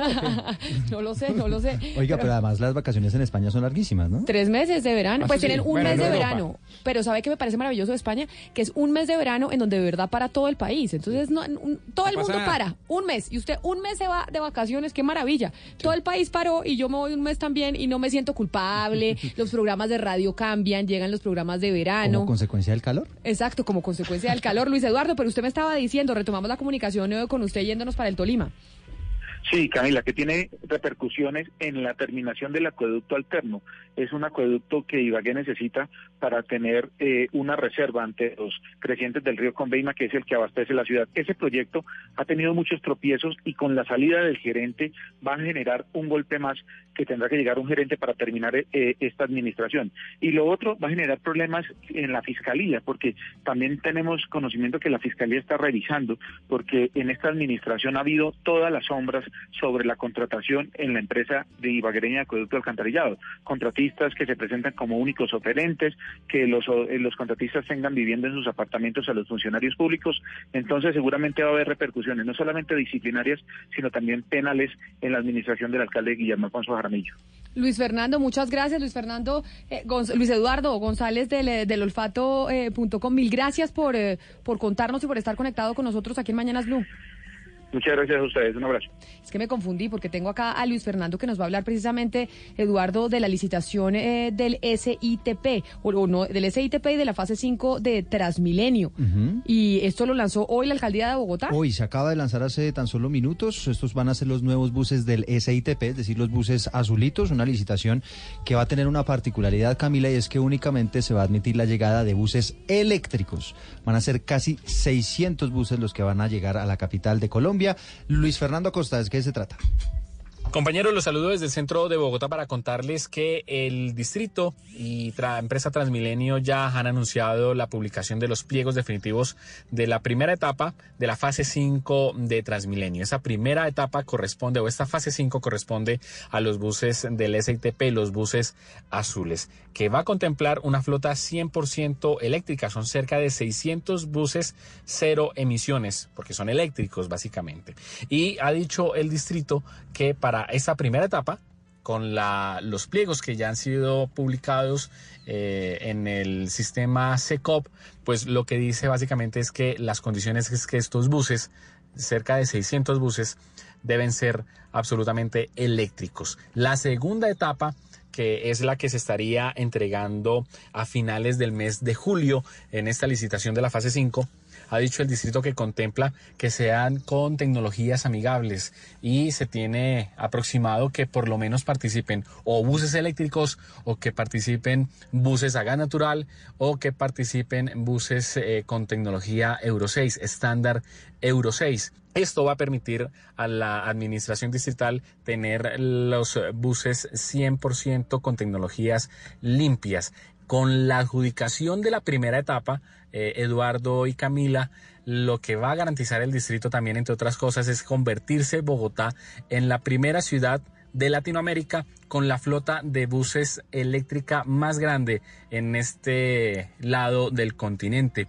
Y también pues va a permitir por supuesto una mejor calidad del aire a los eh, bogotanos esta licitación de la primera etapa mm, de la fase 5 de Transmilenio con los buses eléctricos del SITP se estaría adjudicando en el próximo mes de septiembre. Muchas licitaciones va a dejar adjudicadas el alcalde Enrique Peñalosa antes de irse de la administración. Recuerden ustedes que hay elecciones en octubre y el alcalde pues está corriendo para dejar todo adjudicado. Yo no sé qué tanto piensen sus sucesores, que también piensen de que les dejen todo adjudicado. Bueno, hay que advertir que las adjudicaciones, digamos, en más de 85% que estamos hablando son mega obras. Es decir, que sufrieron un proceso de planeación contractual de dos o tres años.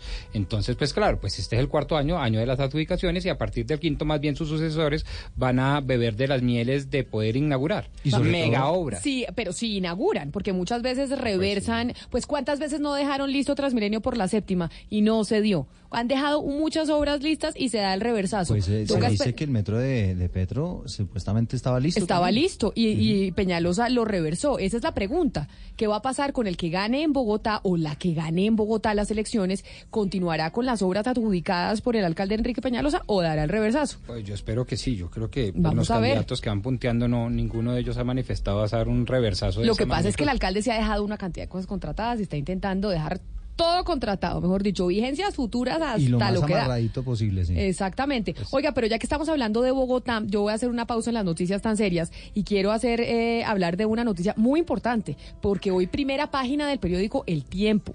Nosotros hemos venido apostándole aquí en Mañanas Blue al fútbol femenino cuando nadie le apostaba al fútbol femenino. Por eso ver hoy que en la primera página del periódico El Tiempo se habla del primer clásico capitalino del fútbol femenino. Hoy juegan Santa Fe Millonarios y estamos todos pendientes de ese clásico, don Pablo. Por supuesto que sí, Camila. Ese partido no es solamente el primer clásico bogotano, sino el primer clásico regional en la historia del país, del fútbol femenino, por supuesto. 7 y 30 de la noche va a ser este juego en el Estadio Metropolitano de Techo en Bogotá y que tiene algo importante también y es que es la despedida de Lacey Santos. Yo recuerdo que hace unos días ustedes hablaron con ella acá. Claro, porque se va para el Atlético de Madrid. Ella fue campeona con Independiente Santa Fe en el primer torneo femenino que se hizo en Colombia. Es una referente del, del fútbol femenino en el país.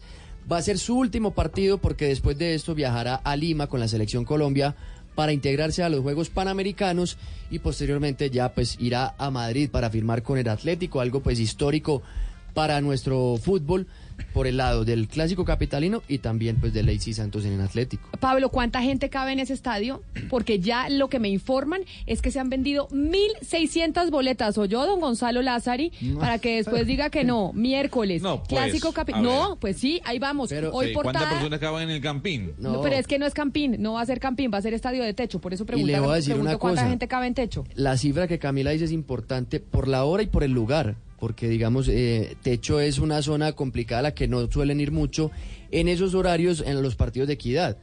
A partidos de equidad masculino no va tanta gente a veces, o sea, la cifra que usted menciona a veces no se, no se llega a ese número. Y pues le, tengo, incluso ya que usted habla de eso, la, boletería, los precios de las entradas para este partido pues que, que se va a jugar allí en techo. Está Occidental General Norte a 25 mil, Oriental a 20 mil y la lateral norte a 10 mil pesos. Oh, qué maravilla. Sí, es barato, muy 1600, accesible. 1600, y, pero ningún canal de televisión va a, trans- va a transmitir eso, ¿o sí? Sí. ¿Cuál? Win Dígame. Sports. Ah, Win Sports. El canal que tiene los derechos del fútbol profesional colombiano. Ah, o sea, uno puede ver por Win el partido de las mujeres Claro hoy, sí. Millonarios contra Santa Fe. Para que vea, Gonzalo, que ese es un partido que Para yo que lo grabe, Gonzalo. Que sí nos Lo vamos voy- a no, ver. lo voy a ver por Win. Eh, yo Sí, voy señor. para allá con las palomitas de maíz. Yo sí, pues para que vea usted y mañana, mañana comentamos aquí con, con la gente de deportes. Son las 12 del día, tres minutos, ya casi cuatro minutos. Es momento de conectarnos con el resto del país. ¿Por qué razón? Porque tenemos un invitado muy especial para las dudas que tienen muchos de ustedes sobre la libreta militar.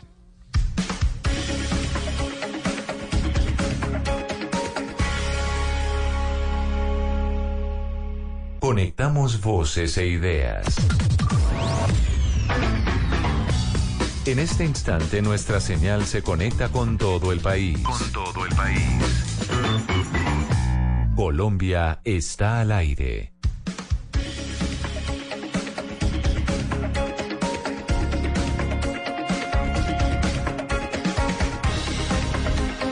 12 del día, 54 minutos. Le damos la bienvenida nuevamente a todas las ciudades eh, del país. Y nos conectamos precisamente para hablar eh, de un tema que generó muchas preguntas de los oyentes, doctor Pombo, cuando lo comentamos la semana pasada. Usted no es remiso, ¿no? Usted tiene su libreta no, militar no, eh, bueno, en orden. Pero por supuesto, claro, es más, acuérdese que yo me, me regalé, ¿cómo es que se llamaba en esa época? Me- Sí, se regaló. Me, me regalé. Sí, se regaló al ejército. y por escoliosis eh, salí no apto. Y por esa razón eh, vamos a decirle a los oyentes que en minutos vamos a hablar con nuestro invitado aquí en cabina, con el general Gerardo Melo Barrera, que es el comandante del Comando de Reclutamiento y Control de Reserva del Ejército Nacional, para que aclaremos todas esas dudas que ese día tenían los oyentes sobre el servicio militar y sobre la libreta. Exacto. Por eso, eh, pues, a ver, de una vez dígale a los oyentes que pueden preguntar libremente. Pues yo creo que esa es la pregunta. Yo creo que la pregunta es así de directa. ¿Tiene dudas sobre el trámite para obtener la libreta militar?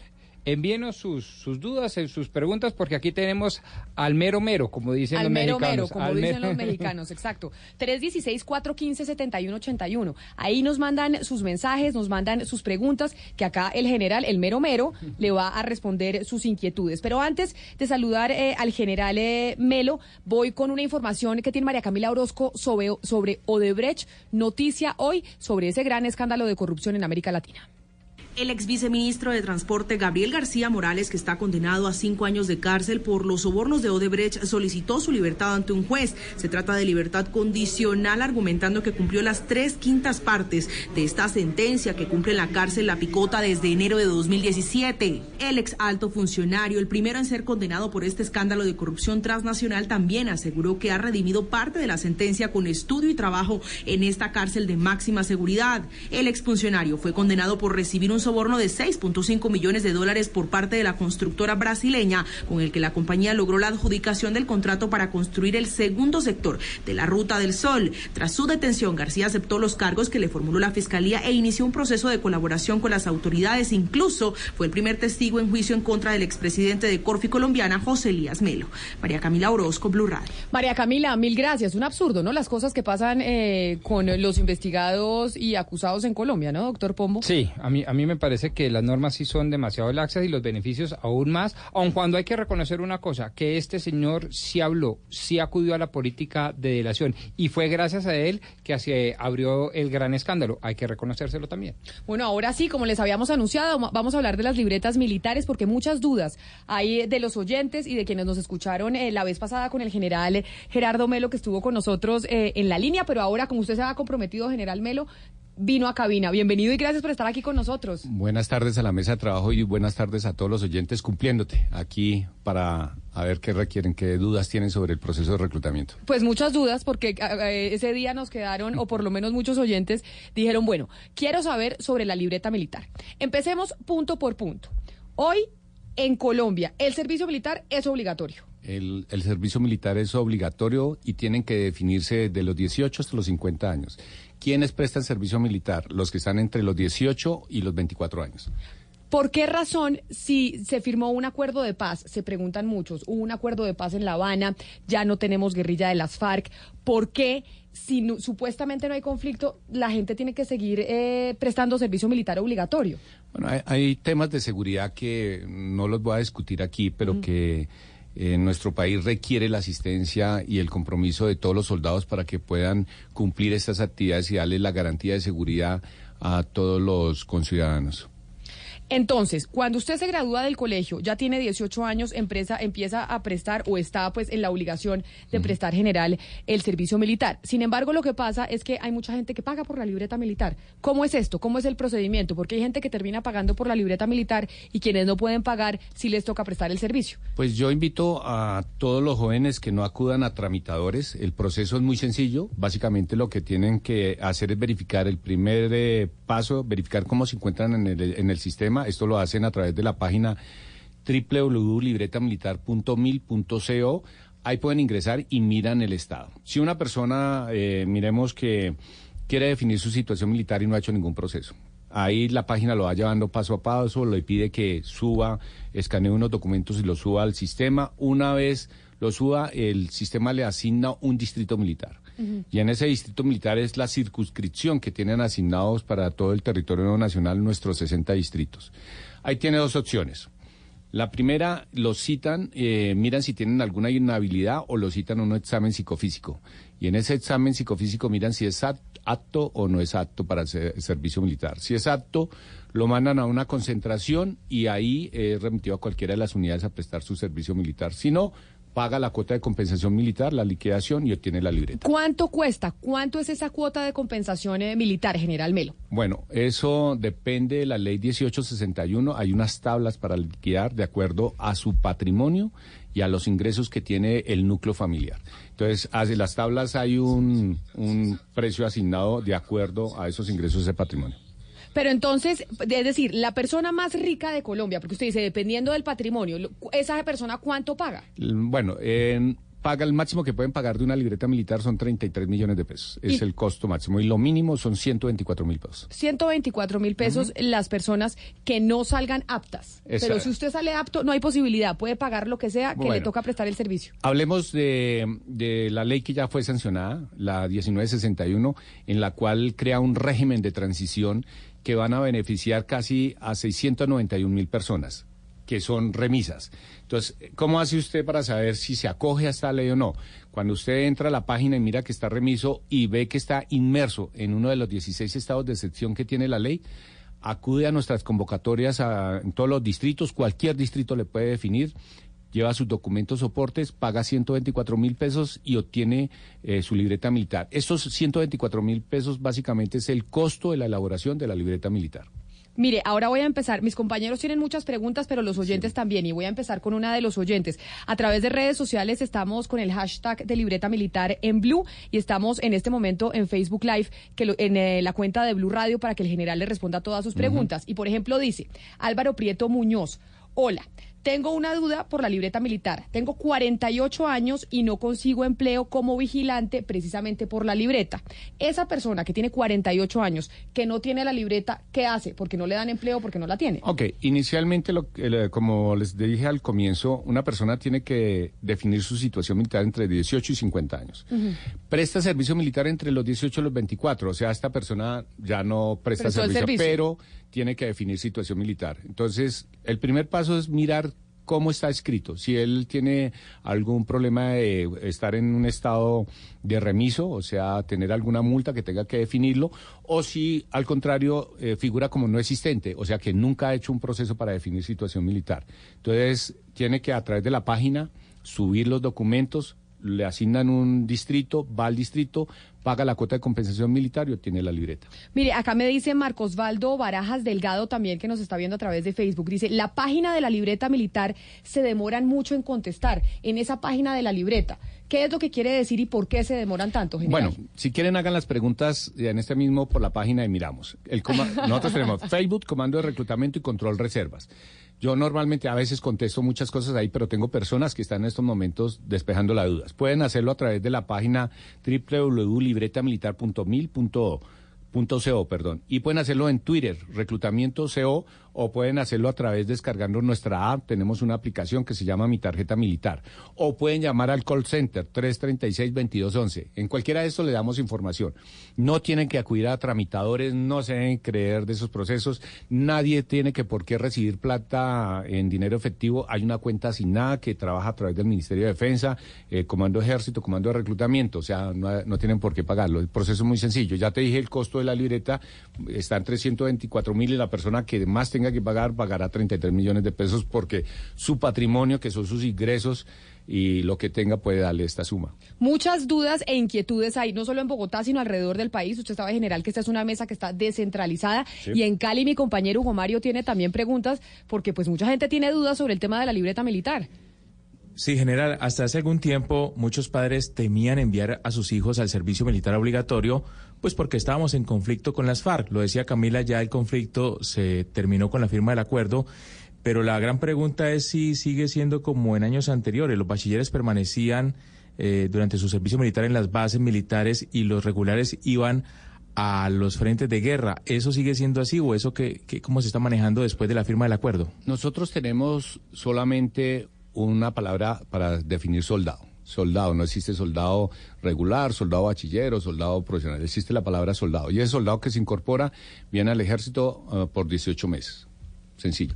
Ahora, eh, hay unos, unos que son convocados para ciertas clases de servicios, por ejemplo, para cuidar el medio ambiente. Son soldados que tienen una calidad específica que no van, como lo dice la ley, a su área de combate, sino que van a estar en ciertos trabajos específicos. También en Barranquilla, mi compañero Oscar Montes, que está desde el norte del país, tiene más preguntas. Yo tengo el Facebook Live reventado, Oscar, y también Twitter con muchas preguntas. Así es, Camila, y nuestros seguidores y oyentes también están participando en el programa General Melo.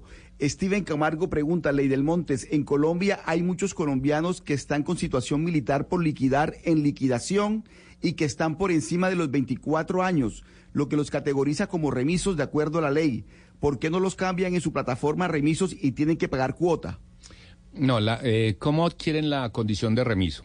Una persona que adquiere la condición de remiso es porque pasó su examen psicofísico, es apto para prestar el servicio militar y es citado a una convocatoria. Él no asiste a esta convocatoria. El hecho del sistema inmediatamente, nuestro sistema misional, lo declara remiso o infractor. Es un infractor. Entonces, las personas que se encuentren en una connotación diferente, yo no puedo hacerles el cambio de remiso para que se acojan a, a la, a la ley que fue sancionada. Y sencillamente también porque no solamente la ley los cobija, sino que tiene que estar inmerso en los 16 estados de excepción y tiene que acreditar estos estados de excepción para que pueda hacerse o acogerse a esta ley. General, me hace otra pregunta una oyente y dice, mi hijo tiene 16 años y se graduó del colegio, entra a la universidad siendo menor de edad. Ahí, ¿cómo, cómo se soluciona eh, eh, esa situación? Mire, eh, el joven tiene 16 años y, eh, lo aceptaron en la universidad. Básicamente, cualquiera de los distritos o donde él esté asignado, lo que tiene que llevar es la constancia de la universidad que esté acreditada por el Ministerio de Educación. Con esa constancia nosotros le damos un aplazamiento o puede obtener una libreta provisional. Esta libreta provisional va a dos años, pero digamos que el muchacho siguió estudiando, los cuatro años duró allá, se le puede renovar por dos años más esa libreta. Una vez termina sus estudios, tiene que definir su situación militar porque así lo, lo establece la ley. Pero en los colegios hoy en día, ¿cómo funciona el sorteo? Me pregunta otra oyente.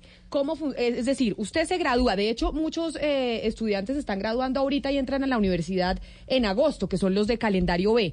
¿Cómo funciona ese sorteo en los colegios? Nosotros, el Comando de Reclutamiento, hace visitas a los diferentes colegios y se les da la información de cómo definir la situación. Pero cada ciudadano es el que tiene que acceder a la página, que ya les acabo de decir, subir su documentación y hacer el proceso para definir situación militar. No tiene que acudir a ningún tramitador ni nada, lo puede hacer por la, por la app que la tenemos descargada sin ningún problema. Pero ya no es con balota ni nada, ya no existe, porque yo me acuerdo No. en la época del doctor Pombo, Sí, ese había el que era una caspa y el papá lo quería mandar al, al servicio militar y decía que a ese chino se lo lleven. Y de, no, es que de verdad, a mi hermano le pasó con un amigo y todo el mundo quería que al chino se lo llevaran y sacó la balota y, y- y no, y no fue al No, ejército. no y se funciona. salvó. No funciona así. Eso ya no, eso, eso ya no, existe, así. general. No, señor.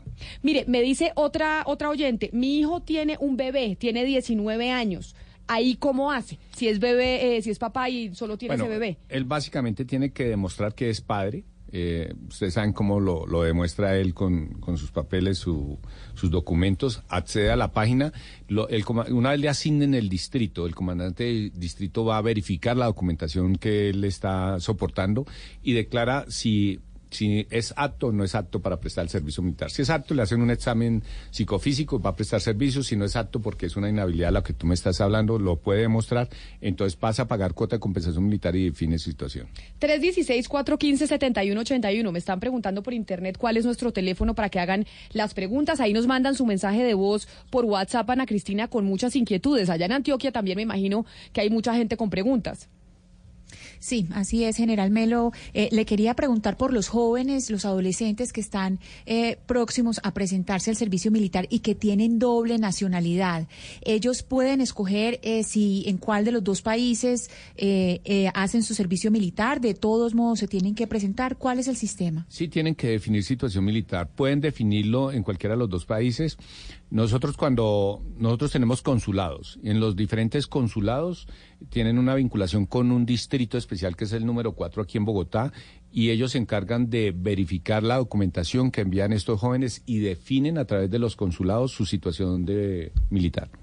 Me están preguntando también, General Melo, en dónde sale la información de las convocatorias, de las citaciones y demás, porque hay gente que se está graduando del colegio, entra a la universidad, ya tiene 18 años y quiere saber acerca de las jornadas. Nosotros lo estamos haciendo a través de las redes sociales, inclusive para la ley 1961, que es un régimen de transición, ya mandamos las fechas de las convocatorias.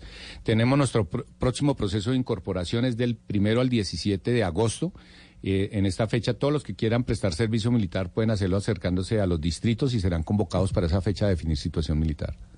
General Melo, me pregunta que me pregunta un, amigo oyente, me dice que si hay algún impedimento físico para prestar el servicio. Aparte, ¿se acuerda que en una época se hablaba de pies planos y del problema visual? ¿Cuáles son los impedimentos físicos que tiene una persona que, le- que- que hace que no pague el servicio militar? Mire, cuando van al distrito militar, ahí hay un comité psicofísico. Ese comité se encarga de verificar todos su- sus temas de, de salud y demás. Y las personas que creen que tienen alguna inhabilidad, eh, el comité se la evalúa de acuerdo a los documentos que aporten para ese día verificarlo en, la citación. Mire, en este momento eh, nos envía uno de nuestros periodistas general que está haciendo precisamente en la página de registro de libreta militar del, eh, ejército aquí en Colombia y le sale la siguiente advertencia. Le dice, advertencia, si el ciudadano consultado no se encuentra en la base de datos de ciudadanos de la Registraduría Nacional del Estado Civil, desea realizar el registro, recuerde que para registrarse debe tener 18 años de edad. Esta, esta, esta imagen que le sale a nuestro periodista en la página de internet, nos dicen muchos oyentes que les pasa lo mismo, que no están registrados y que les aparece este, esta advertencia. Ok, nosotros tenemos, eh, estamos conectados con 16 entidades del Estado, entre una de ellas es eh, la registraduría. La registraduría hace verificación en línea por medio de nuestra plataforma FENIS si esa persona tiene algún inconveniente para incorporarse. O sea, si es realmente la persona que está presentando con la cédula. Si tiene algún problema, nos toca verificarlo si en la registraduría eh, el documento no corresponde o pronto tiene algún problema ya para solucionarlo. Le recomiendo que ah, nos escriba a Comando de Reclutamiento y Control Reserva en nuestra página de Facebook. Mándeme sus datos si quiere ya y yo le hago el proceso de verificación. General, hay muchas preguntas eh, que nos hacen aquí también a través de las redes sociales. Por ejemplo, eh, Juan Conrado Mendoza y otros tantos sobre los hijos únicos. Los hijos únicos, eh, ¿todavía existe esa, esa normatividad de que el hijo único está exento de prestar servicio militar? Sí, existe todavía. Lo único que tienen que hacer es acreditar que es hijo único. ¿Cómo lo hace? Mediante una EPS. Y acá también eh, me escriben otros y me dicen sobre la sobre la libreta militar eh, provisional. Yo saqué la libreta militar provisional, que es cuando usted se gradúa siendo menor de edad, pero todavía no le solucionan eh, su problema. Obviamente, como esta situación que estamos leyendo, pues debe haber muchas alrededor del país. Díganos el trámite directo que hay que hacer para que la gente le solucionen el problema de la libreta militar. La libreta militar provisional se la expidió un distrito. Esa libreta provisional tiene una duración de dos años y puede ser ampliada a dos más. Lo que tiene que hacer es ir al distrito, porque eso tiene una, un- una fecha de vencimiento. Y ahí si ya terminó sus estudios, va a ser convocado al examen de actitud psicofísica y mirarán si presta o no es apto el servicio militar. Y otra pregunta reiterativa general que tal vez la habíamos hecho la vez pasada, que estaban, eh, que estaban preguntando y que estábamos hablando con usted, y es, esto pareciera que fuera un eh, negocio, porque digamos, si el mínimo es 124 mil pesos que usted paga por la libreta militar, Sí. que es esa plata, esa, esos 124 mil pesos, pues multiplique por la cantidad de personas que sacan libreta militar, ¿qué hacen con esa plata? Bueno, miren, eh, nosotros el recaudo lo hace a través de una entidad bancaria. Los recursos no entran a- a- al comando de reclutamiento, son recursos del Ministerio de Defensa y no sé qué hagan con esos recursos, pero tengo entendido que con eso es que los equipos que utilizan los soldados son comprados, las botas, los uniformes, el material de aviación y todo eso. Yo, la verdad, no, no sé si exista en el Ministerio de Defensa algún comité que lo hagan, pero sé que los recursos son utilizados para el gasto y defensa nacional. O sea, usted no es el que maneja la plata, usted No. simplemente maneja el procedimiento de la libreta militar y de reclutar al que esté remiso. Hugo Mario. Oiga, Camila y Ana Cristina, yo sí quisiera preguntarle al general Melo eh, qué está pasando por estos días cuando la mujer ha ganado tanto espacio en diferentes sectores de la sociedad colombiana con las jóvenes que quieren prestar el servicio militar. Bueno, básicamente la ley... O sea, qué pena, general. ¿Usted lo que nos quiere poner es servicio obli- eh, militar obligatorio a las mujeres, No, Hugo pues, Mario? eh, como la mujer está reclamando permanentemente igualdad, entonces quiero saber si tienen derecho a prestar el servicio militar. Seguramente habrá muchas jóvenes que en Colombia lo quieren hacer. Seguramente tienen derecho, ya nos dirá el general Melo, a prestar servicio militar. Lo que pasa es que lo que deberíamos abolir es el servicio militar obligatorio para los hombres, no Bueno, pero implantar a las obligatorio, mujeres. yo sí quisiera saber si una mujer quiere hacerlo, si es recibida en, en la- en el ejército. Eh, general. Es voluntario, o sea, eh, no es un tema obligatorio, es volu- voluntario y de acuerdo a las necesidades de la fuerza eh, hacen este tipo de incorporaciones, pero es voluntario, no es obligatorio. Pero es decir, si yo me quisiera regalar, yo eh, estoy en edad, ¿podría regalarme? Sí. Y si me- o no me Claro, podría hace- regalar, general, ¿no? No, porque es 1824. 1824. Ah, es 1824. Acuérdese que definir la situación es distinto a prestar el servicio militar. Correcto. Ah, sí, señor. Usted solo puede prestar servicio militar hasta los 24. Exacto, define situación de 18 a 50, pero presta servicio militar de 18 a 24 años. ¿Y, las, y, ha- y han tenido muchos casos de mujeres que se regalan para prestar el servicio militar? No, pero sí hubo una época en, en la institución que aceptábamos las mujeres para el servicio militar, pero es, un, es un estado de necesidad de la fuerza y eh, previa solicitud de la persona o de la mujer que quiera hacerlo. Pero, pero no creo que se regalen, Camila, creo que le prestan un servicio a la patria. No, pues es que normalmente, no, pues se dice se regala, ¿no? Porque eso, eso decía, eso dijo Pombo, que cuando estaba él se quería regalar al ejército popular. y no pudo. Y no lo ni regalado a Pre- Pombo. pre- prestan el servicio militar, es un honor, es un honor ser soldado en el ejército. claro que sí. General Melo, yo le quería preguntar por la objeción de conciencia. En este momento tenemos varios oyentes con esa misma duda. Bueno, este proceso, hay un comité interdisciplinario que se conforman en las zonas, ellos hacen su solicitud por escrito y este comité verifica y evalúa este proceso para poder des- declarar este estado de excepción. Pero sí, pero sí, eh, que- sí. discúlpeme, Oscar, pero sí puede presentar usted objeción de, de conciencia y en qué casos le dicen a uno que sí, o sea, ¿qué estudian? Ya en la documentación porque básicamente este estado es mirar por qué no lo quiere hacer. O sea, y hay una condición que, por ejemplo, ¿por qué no puede portar armas? Porque su religión o su condición social o no lo deja hacer, o, O sea, pri- religiosa. son principalmente objeciones de conciencia Sí. que tienen temas religiosos eh, Eh, vinculados. Sí, pero lo que hace el comité es esto, es verificar la situación porque son situaciones independientes para cada uno. Entonces hacen la solicitud, a un comité y ahí les define. Sí, General Melo, eh, pregunta Sneider Negrete de Barranquilla. En mi caso, tramité la tarjeta militar siendo menor de edad y está con el número de la tarjeta de identidad. Hasta ahora nunca me han puesto problema, pero me gustaría saber si debo actualizarla para que aparezca el número de mi cédula de ciudadanía.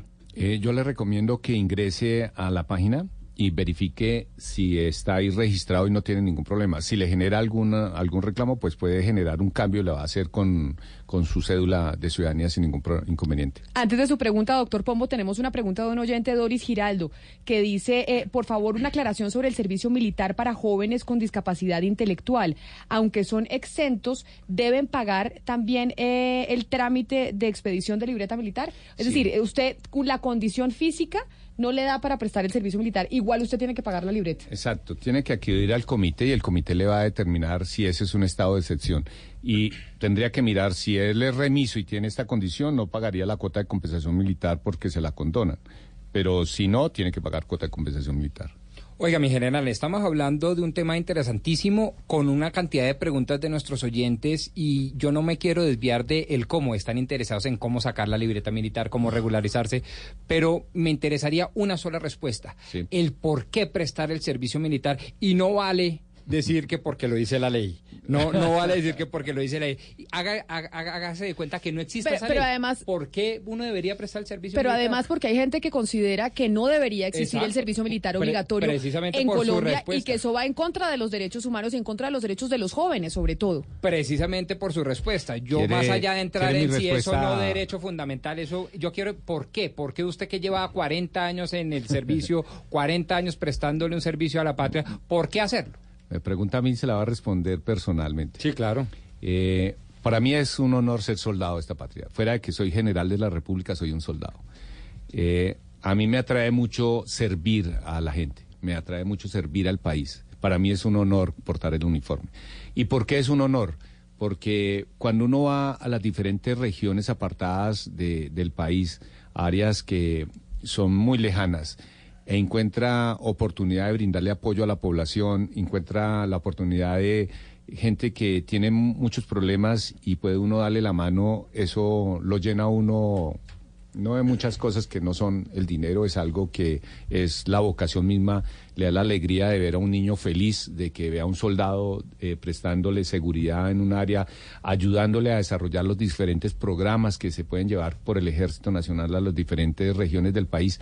Eso realmente es estimulante. A mí me ayuda. Hay otros que los médicos les tendrán otra vocación. Ustedes los periodistas que hacen una labor tan importante también tienen algo de vocación que tiene que uno gustarle, eh, amar esta profesión.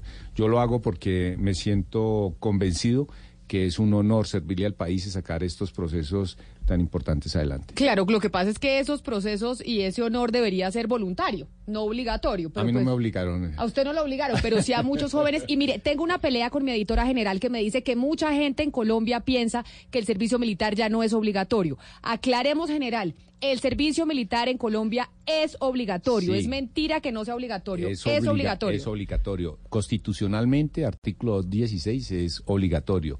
Ley 10 1861, eh, artículo 11. eh, dice que el servicio militar es obligatorio para todo joven que sea mayor de 18 años hasta los 24 y define situación hasta los 50. Pero entonces, ¿por qué la confusión? Mi editora es una periodista informada. Dice, hay una ley 48 que dice que confundió a la gente. ¿Por qué la Yo gente se confundió? Yo los invito a que lean la ley. Eh, sí, perdóname, aquí la tengo. Eh, ¿Me ayudas a, a sacarla? Aquí está en el artículo 11, si mal no estoy, en el primer renglón. Habla sobre la obligatoriedad de prestar Yo, servicio yo le militar. ayudo, yo le ayudo, que yo siempre tengo mi constitución. A ver, pero sí, no, pero como Diana me dice constantemente que es que ya no es obligatorio, le digo que sí, que es obligatorio el servicio militar en Colombia, Bueno. cosa con la que yo no estoy de acuerdo, pero eso ya es una opinión. Bueno, en pelea entre mujeres, aquí viene entonces Rodrigo Pombo y dirime, artículo 216, inciso, inciso final. La ley, la ley determinará las condiciones que en todo tiempo eximen del servicio militar, le hace obligatorio, y las prerrogativas por la prestación del mismo. ¿Me permites hacer la salvedad aquí? Eh, está Claro. diciendo, Ley 1861 del 2017, artículo cuarto, servicio militar obligatorio. El servicio militar obligatorio es un deber constitucional dirigido a todos los colombianos de servir a la patria, que nace al momento de cumplir su mayoría de edad para construir y alcanzar los fines del Estado encomendados a la fuerza pública. Es decir, es obligatorio para que y por eso estamos hoy hablando con el general Melo para que muchas mamás que son las que nos están contactando y papás que están preocupados sobre cómo tramitan la libreta militar para sus hijos, para eso está el general Melo aquí. Y Alex García me hace la siguiente pregunta, general Melo. Tengo una pregunta, yo estaba en liquidación con la ley anterior y por el proceso de convergencia a la nueva ley no terminé el proceso. Ahora aparezco como aplazado. Ya había subido los papeles a la plataforma y ahora no sé qué hacer. Eh, ahí tendríamos que mirar, si quieres, escríbeme tus datos por la página que te acabo de hablar, Comando de Reclutamiento y Control Reservas. Mándame tus datos y los verificamos en el sistema, porque este cambio de las tablas de liquidación tendremos que mirar cuál es su patrimonio y sus ingresos que tiene el núcleo familiar, o si es independiente para saber la tabla que le dice el estado de liquidación. Ana Cristina, ¿qué otra pregunta tienen los oyentes precisamente para el general Melo? Sí, yo tengo un oyente de Medellín que prestó servicio militar y él dice, por favor hablen de las semanas que se reconocen para pensión a quienes pagamos servicio. Ok, hay muchos beneficios que tiene el hecho de prestar servicio militar.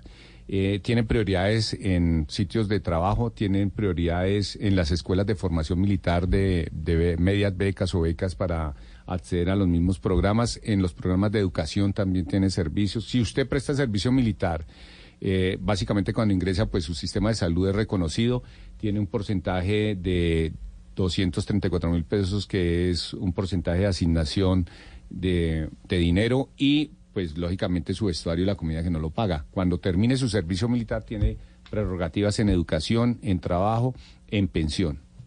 General, vamos a pedirle y vamos a escuchar algunos oyentes que se comunican con nosotros al 316-415-7181.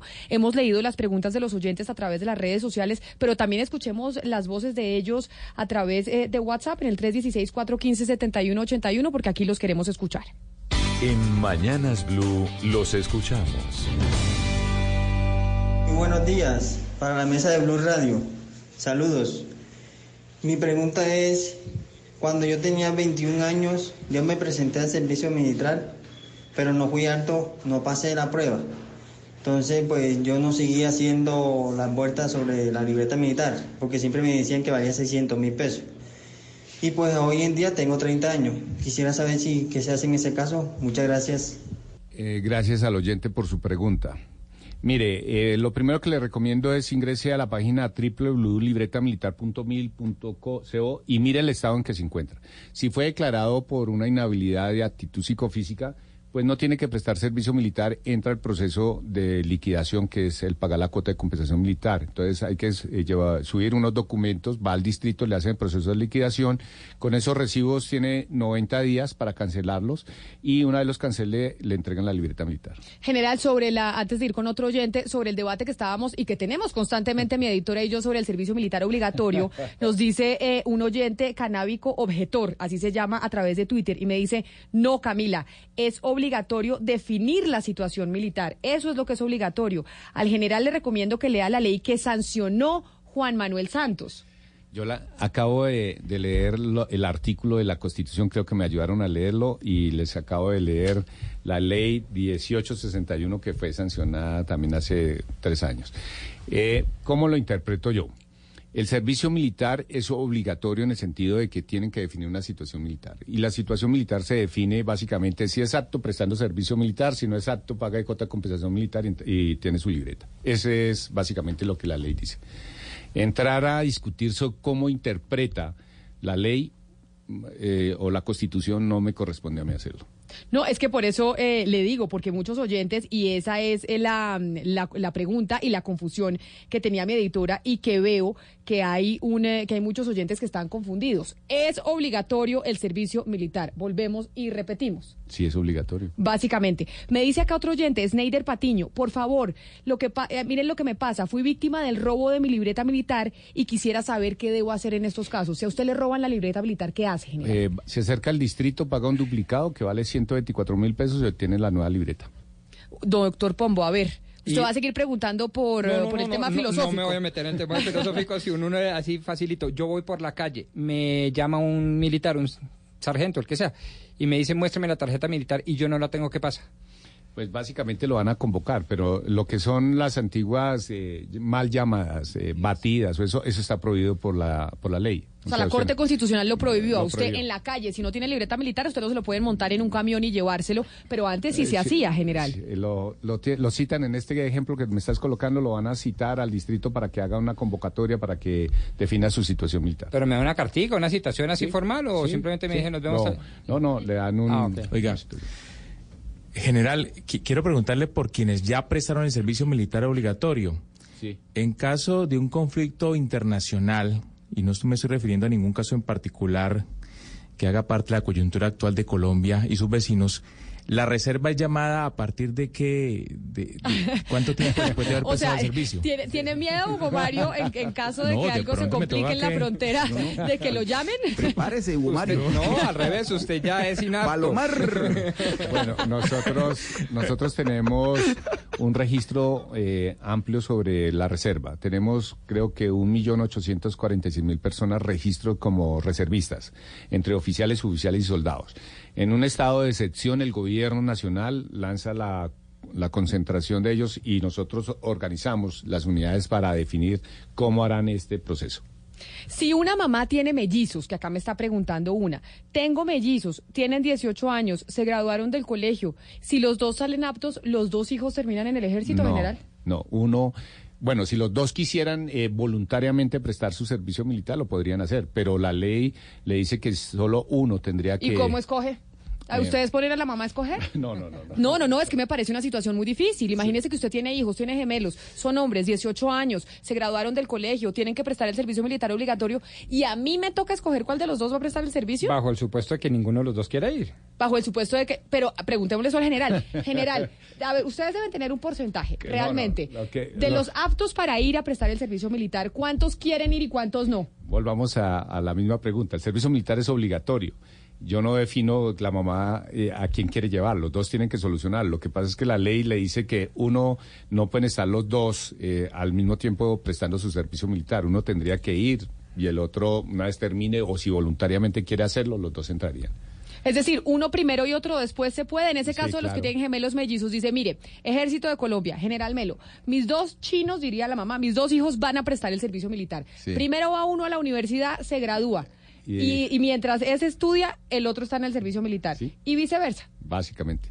Ese, hacen, hacen ese acuerdo. Ana Cristina, usted tiene mellizos, ¿no? Es que Ana Claro, Cristina es la que tiene tengo- mellizos.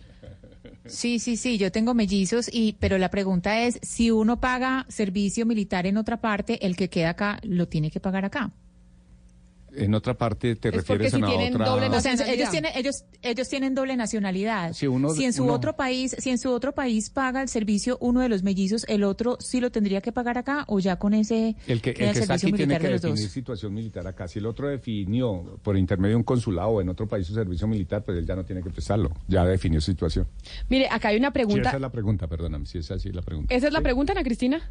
Sí, sí, sí, esa es la pregunta, exactamente. Y acá quizá por un imaginario colectivo que, que existe, yo no sé si sea imaginario colectivo o sea realidad general. Y me dice Viviana Bocanegra a través de Facebook que lo está viendo y dice, general, ¿por qué los muchachos de estratos 5 o 6 no prestan servicio militar? ¿O es que casualmente no son aptos? No, esa, es, esa no es una, es una interpretación, pero todos tienen que definir situación militar y yo no soy el que defino quiénes van o quiénes no van. La ley le dice usted tiene que presentarse y allá hay un comité que lo establece. Y si usted es apto para prestar servicio militar, no tiene ningún problema médico, tiene que ir a prestar servicio militar. Y conozco jóvenes de diferentes estratos, si lo quieres llamar así, que ah, están prestando servicio Que no hay nada más horrible que hablar de estratos, eso lo deberíamos abolir. Sí, pero, correcto, pero- pero los están utilizando. de acuerdo, no, no, no, de acuerdo, general. Mire, Luchi Ramírez me dice, me hace una pregunta a través de Facebook también que me parece muy interesante, porque dice, si un muchacho está en proceso de liquidación, pero él ya trabaja en una empresa, tiene 24 años, vive en otro país y se mantiene por sí solo, la liquidación la tiene que pagar los papás o la liquidación tiene que ir por cuenta de su sueldo. Eso es una mamá que dice, yo no le quiero pagar chino la libreta militar porque usted ya se mantiene por sí solo, hágame el favor y paga usted. Pero como él está en otro país, ahí cómo se hace, ahí el que tiene que responder es el mayor de edad, no los papás. Bueno, ahí lo que él tiene que demostrar es su independencia. Básicamente que él es eh, independiente y no está, Así tenga 24 años, general. Está definiendo situación militar. O sea, Claro. yo conozco, discúlpenme lo que les voy a decir, conozco jóvenes de 30 años que todavía están en Man- su casa. No, pero, los pero, pero entonces quizás la pregunta sí. del oyente, si la interpreto bien general, es al revés. El papá sería el que tiene la obligación de demostrar la independencia de su hijo para decirle, chino, vaya usted y pague esa cosa Sí, si no no, se lo voy a pagar servicio". yo. Pero, porque perdóname, usted- pero el que tiene que definir la situación militar es el joven, Exacto. no el papá.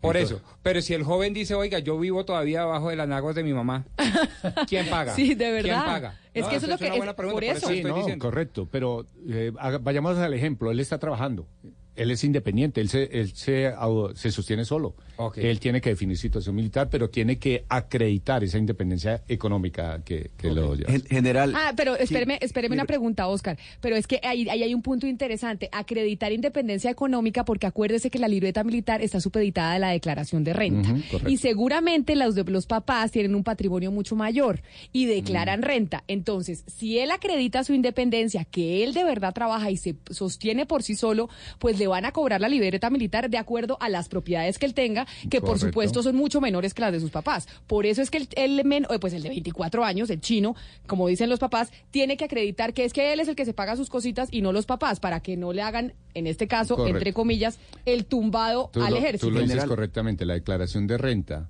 eh, cuando tú lo haces, tú miras que, qué personas están bajo tu cargo, ¿no? General, ¿cómo se define el sitio al que va a- al, sitio donde va a prestar el servicio militar el joven?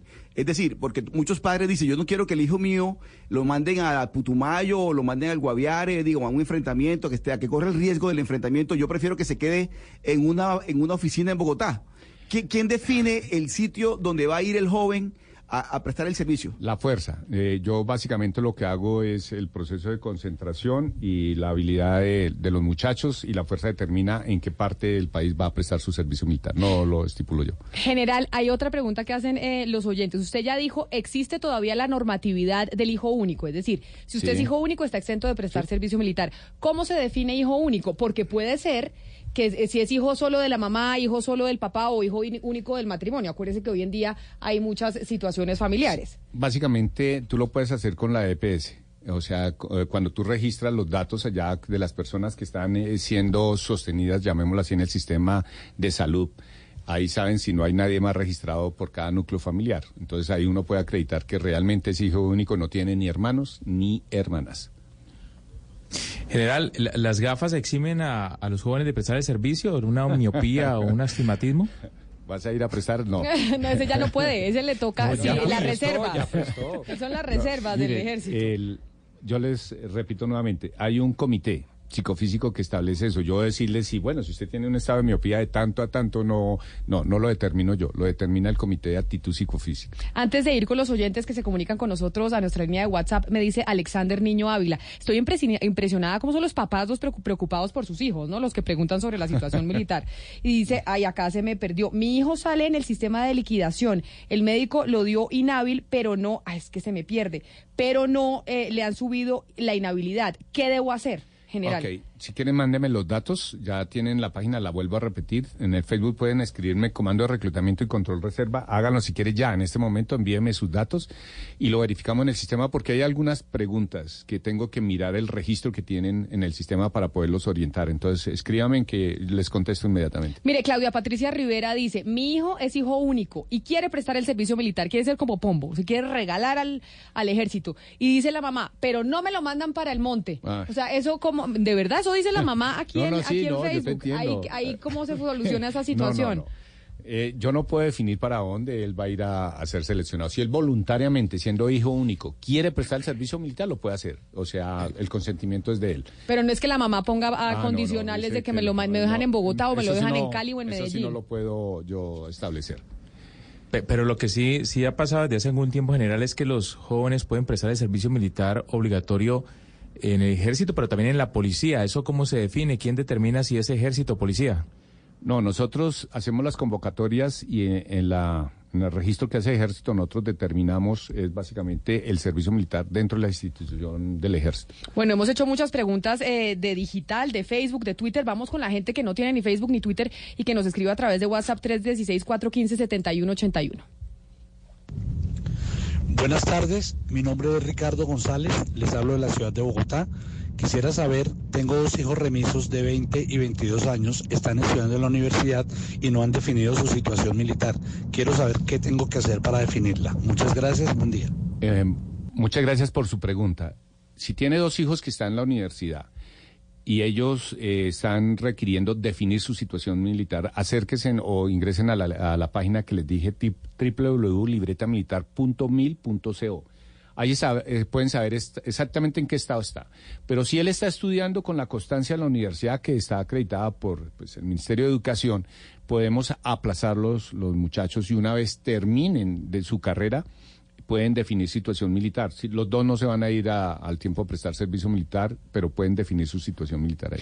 General, una última pregunta de digital. Gloria Patricia Monsalve dice, tengo dos hijos, pero la menor es una niña en condición de discapacidad con síndrome de Down. Mi hijo es mayor, que se gradúa en el 2020 de bachiller. ¿Tiene que prestar el servicio militar o ahí aplica el tema de hijo único o no? No, porque ser hijo único es que no tiene ni hermanos ni hermanas. En este caso tendría una hermana.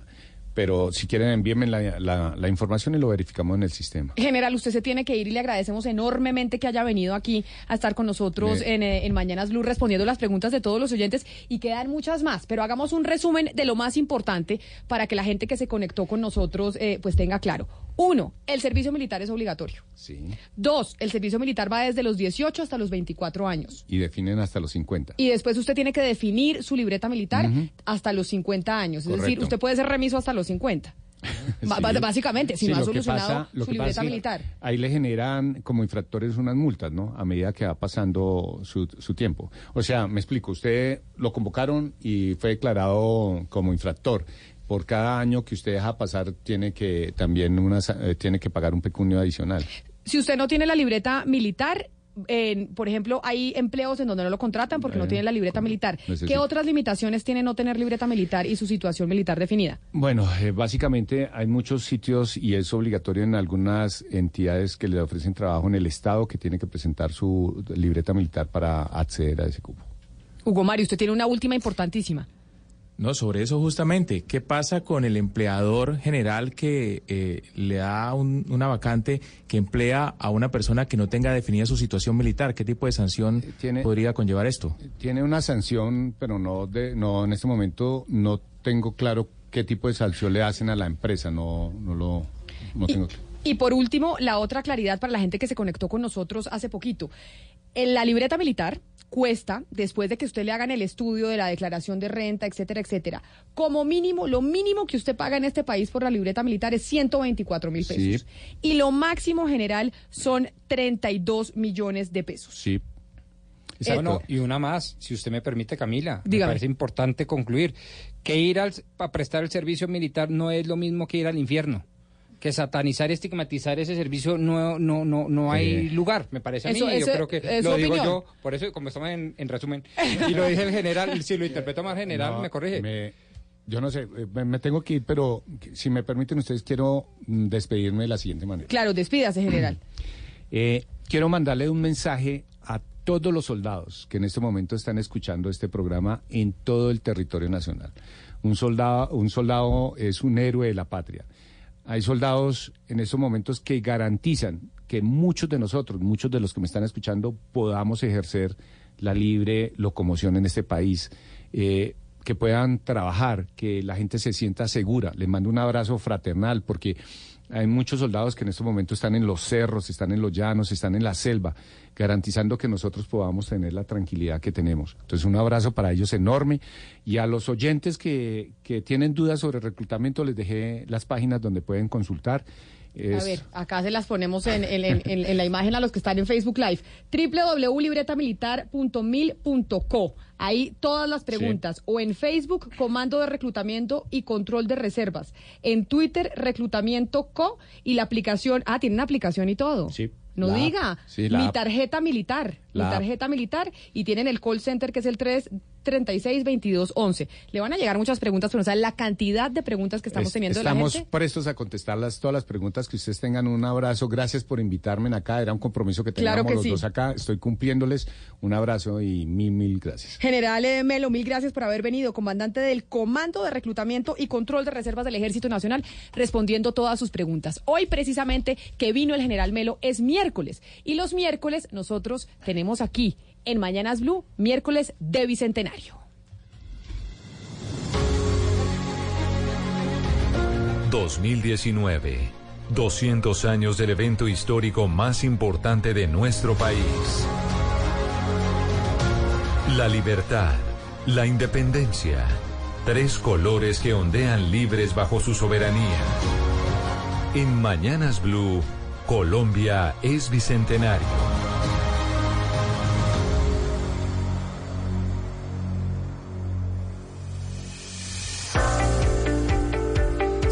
Somos bicentenarios, sí señores, hace 200 años nació el ejército colombiano, ¿no? Más o menos, pues cuando se... Ahí son los primeros ejércitos nacionales. Bueno, no, no sé. Ahí Si nació corcha. como tal, como institución, pero no, sí. como institución quizá incluso después, eh, sino al revés, en 1810, eh, con el grito de independencia, o sea, unos años Ah, antes, y el señor. ejército hace mucha alusión al ejército libertador, entonces yo creo que ahí podríamos tener una imprecisión de nueve añitos. de una, una imprecisión histórica. Oiga, pero es que es miércoles. Nosotros todos los miércoles tenemos miércoles de bicentenario. Nos mandaron desayuno incluso de los hoteles. La cosa más chistosa. Hoteles NH, que es una cadena española, por cierto, está haciendo una especie de celebración a propósito del bicentenario. Usted vaya al hotel y come comida típica criolla colombiana, porque se suman a la celebración del bicentenario. Y hotel de cadena española. Ah, qué bien, que nosotros nos... bien. Independencia de los españoles y la cadena de hoteles está haciendo, se está sumando a la celebración eh, del Bicentenario. Un saludo a los que nos mandaron los desayunos deliciosos. Pero es que también se está lanzando precisamente este 20 de julio, se va a lanzar eh, la campaña para motivar el eh, orgullo nacional y el amor eh, por la bandera. Se llama, o el hashtag que van a utilizar es Vive tu bandera y hashtag más colombiano que nunca. Esto, yo no soy tan fan de los temas patrióticos, Ana Cristina, porque el tema del patriotismo a veces puede ser peligroso, que eso lo vivió, por ejemplo, Europa en, eh, en la Alemania nazi, o también lo que pasó en Italia, o que, lo que pasó en España con Franco. A veces los nacionalismos son peligrosos, pero de todas maneras hay que ser orgulloso del país de uno y, de, y apoyar estas campañas de vivir Colombia y vivir la bandera. Sí, muy cierto, Camila. Lo que pasa es que hay personas que eh, tienden, sobre todo cuando hay eh, de por medio ideologías nacionalistas, pues que tienden a, a crear un- una relación extraña con los símbolos. Y esos símbolos eh, pasan a ser otra cosa distinta a lo que son originalmente y, y representan eh, cosas completamente distintas. Y ahí es donde, donde el término patriotismo se vuelve y, y la palabra patria y patriota empieza a, a desfigurarse. Flavia Santoro es la presidenta de Procolombia y precisamente nos va a contar de qué se trata esta campaña que va a lanzar, lanzar el miércoles, el, eh, el sábado a propósito del, eh, del bicentenario. Lo que pasa es que nosotros tenemos bicentenario los miércoles, todos los miércoles aquí en Mañanas Blue. Doña Flavia Santoro, bienvenida, mil gracias por atendernos. Gracias Camila a ti por la invitación y qué bueno que hagan esa introducción para aclarar que esto no es un tema de fomentar el patriotismo, que pues vale la pena fomentarlo, pero nosotros lo que queremos más es resaltar la colombianidad, lo que significa la bandera para todos y cada uno de los colombianos, lo que reflejamos y lo que nos puede significar a nosotros el vivir la bandera. Este sábado 20 de julio queremos que todos los colombianos en Colombia y que los colombianos en el exterior sientan la colombianidad y se sientan nutridos por la bandera, se sientan a- cobijados por la bandera colombiana para que nos acompañen a Procolombia en esta labor que hacemos de vender un gran país que es Colombia, de promover la inversión extranjera directa, de atraer a los mejores visitantes no residentes y a poner en todas las vitrinas del mundo los mejores productos de Colombia, que todos los colombianos que viven en Colombia sepan que estamos listos para promover a Colombia y que a través de la bandera sintamos esa colombianidad, ese talento, esa alegría, ese positivismo de los colombianos. Y por supuesto ahí también aprovechamos para apoyar la campaña del Bicentenario. Pero entonces, específicamente desde Procolombia y la campaña que se lanza este 20 de julio es que, doctora Santoro, ¿qué es lo que se va a hacer? Son varias cosas eh, y qué bueno que me lo preguntes porque tiene varios factores. Lo primero es eso lo que te digo, lo de la colombianidad. Nosotros tenemos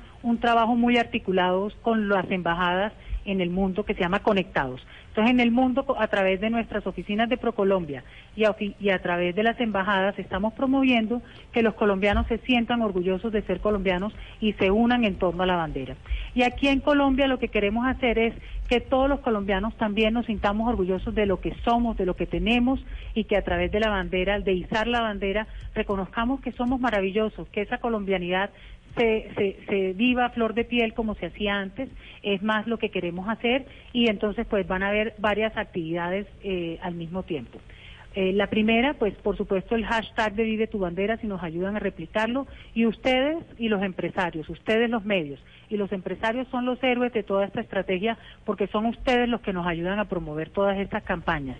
Pero adicionalmente vamos a hacer, por ejemplo, un tour del graffiti precisamente en el barrio 20 de julio, en donde lo que queremos es dejarle a Bogotá como un paso de la independencia con todo esto de Vive tu bandera.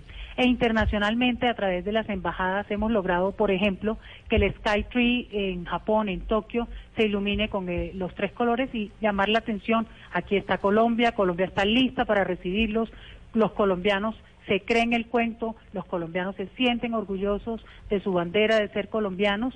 Es, no es más, más un tema de colombianidad que de patriotismo lo que estamos promoviendo con el Vive tu bandera. Doctora Santoro, pero entonces usted nos dice, el Skytree en Tokio, eh, ¿dónde más va a haber iluminación el 20 de julio con los colores de, de Colombia? Pero además para que ustedes nos manden esas imágenes y poderlas ver. Claro que sí. Mira, vamos a tener, por ejemplo, el Cristo Rey de Cali en Monserrate, la Torre Colpatria, entre otros. Van a haber muchísimos y pues lo que queremos es que esto sea el inicio de un Vive tu bandera. El inicio de un Vive tu bandera, claro que sí. Pues doctora Flavia Santoro, presidenta de Procolombia, creo que se me fue eh, la comunicación, pero Vive tu bandera y estamos ahí nosotros de Bicentenario. Desde que empezó este año nosotros estamos celebrando, ¿no? Eso sí no nos tenían que decir los de Procolombia. Nosotros empezamos desde, desde que comenzó el 2019. Sí, sí. No, a mí me encanta este tipo de campañas, pero para serle muy franco, no entiendo la diferencia entre la colombianidad y el patriotismo. No, no, patriotismo no, no, no, pero sí la colombianidad, la colombianidad, la colombianidad. No entiendo la diferencia. Pero bueno. Pero igual va- hice su bandera. No, como- claro, pero por supuesto, por eso digo, a mí me encantan este tipo de cosas, pero pues para serle fiel a la balanza, pues cuál es la diferencia, no sé. Oiga, lo que le decía, los postres que nos mandaron, los típicos, eh, y les vamos a mandar allá Oscar, Hugo Mario y Ana Cristina. Nos mandaron bocadillos, que es delicioso, nada más colombiano. beleño. Beleño, y que es delicioso. Que es el Uy. rico. A mí me gustan todos, pero es que este con, queso. Que- Exacto. No, pero el bocadillo beleño con queso creo que es el mejor postre que existe en la humanidad. También está, obviamente, el arequipe, que ese es muy colombiano. Las achiras, que las achiras del Huila, deliciosas. Y además son gluten free. ¿Sabía las achiras? sí, no, sí, claro, las achiras no tienen sí. gluten, ahora, ahora que hay tantos celíacos. Hay de estas galletitas que tienen eh, como eh, mermelada de mora y mermelada de uchuva, las que son las galletitas de ojo. Esas también son súper colombianas. La de tienda de pueblo, buenísimas. Deliciosas. Están las panelitas. Las panel ¿Sabe que no nos mandaron panderitos? A mí me encantaba ese, ese comercial de la vivienda que era el, el abuelito ahogándose y, el, y el niñito le decía, abuelito, ¿quiere otro panderito? no nos mandaron. Pero nos mandaron coffee ¿Manjar delights. blanco tampoco? Manjar blanco, no, nos mandaron arequipe y nos mandaron Claro. eh, bocadillo con arequipe, pero manjar blanco no, no mandaron. Y mandaron coffee delight. Mejor dicho, les mandamos allá a Cali, a Medellín y a Barranquilla todos los regalos del Bicentenario, porque nosotros todos los miércoles en Mañanas Blue somos Bicentenario. Una liberación. La independencia. Colombia es bicentenario.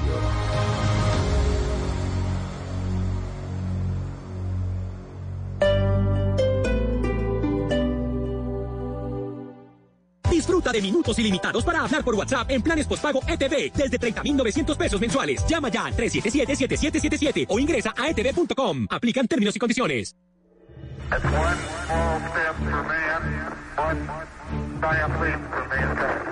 Es sencillamente extraordinario, señoras y señores.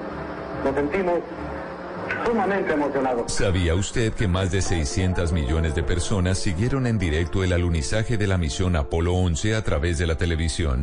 Este y otros 49 datos en el especial de Bla Bla Blue. 50 años del hombre en la luna con Esteban Cruz. Del 15 al 18 de julio, 50 curiosidades que usted no sabía de la carrera aeroespacial. Bla Bla Blue. De lunes a jueves de 10 de la noche a 1 de la mañana. Bla Bla Blue. Conversaciones para gente despierta. Por Blue Radio y bluradio.com. La nueva alternativa. Llegó el aniversario de Muebles to Go para renovar su hogar comprando con sus tarjetas de crédito Da Vivienda. Reciba el 0% de interés difiriendo a 6 y 12 cuotas en todas las tiendas to Go a nivel nacional. Válido del 29 de junio al 28 de julio de 2019. Consulte términos y condiciones en www.davivienda.com. Da Vivienda.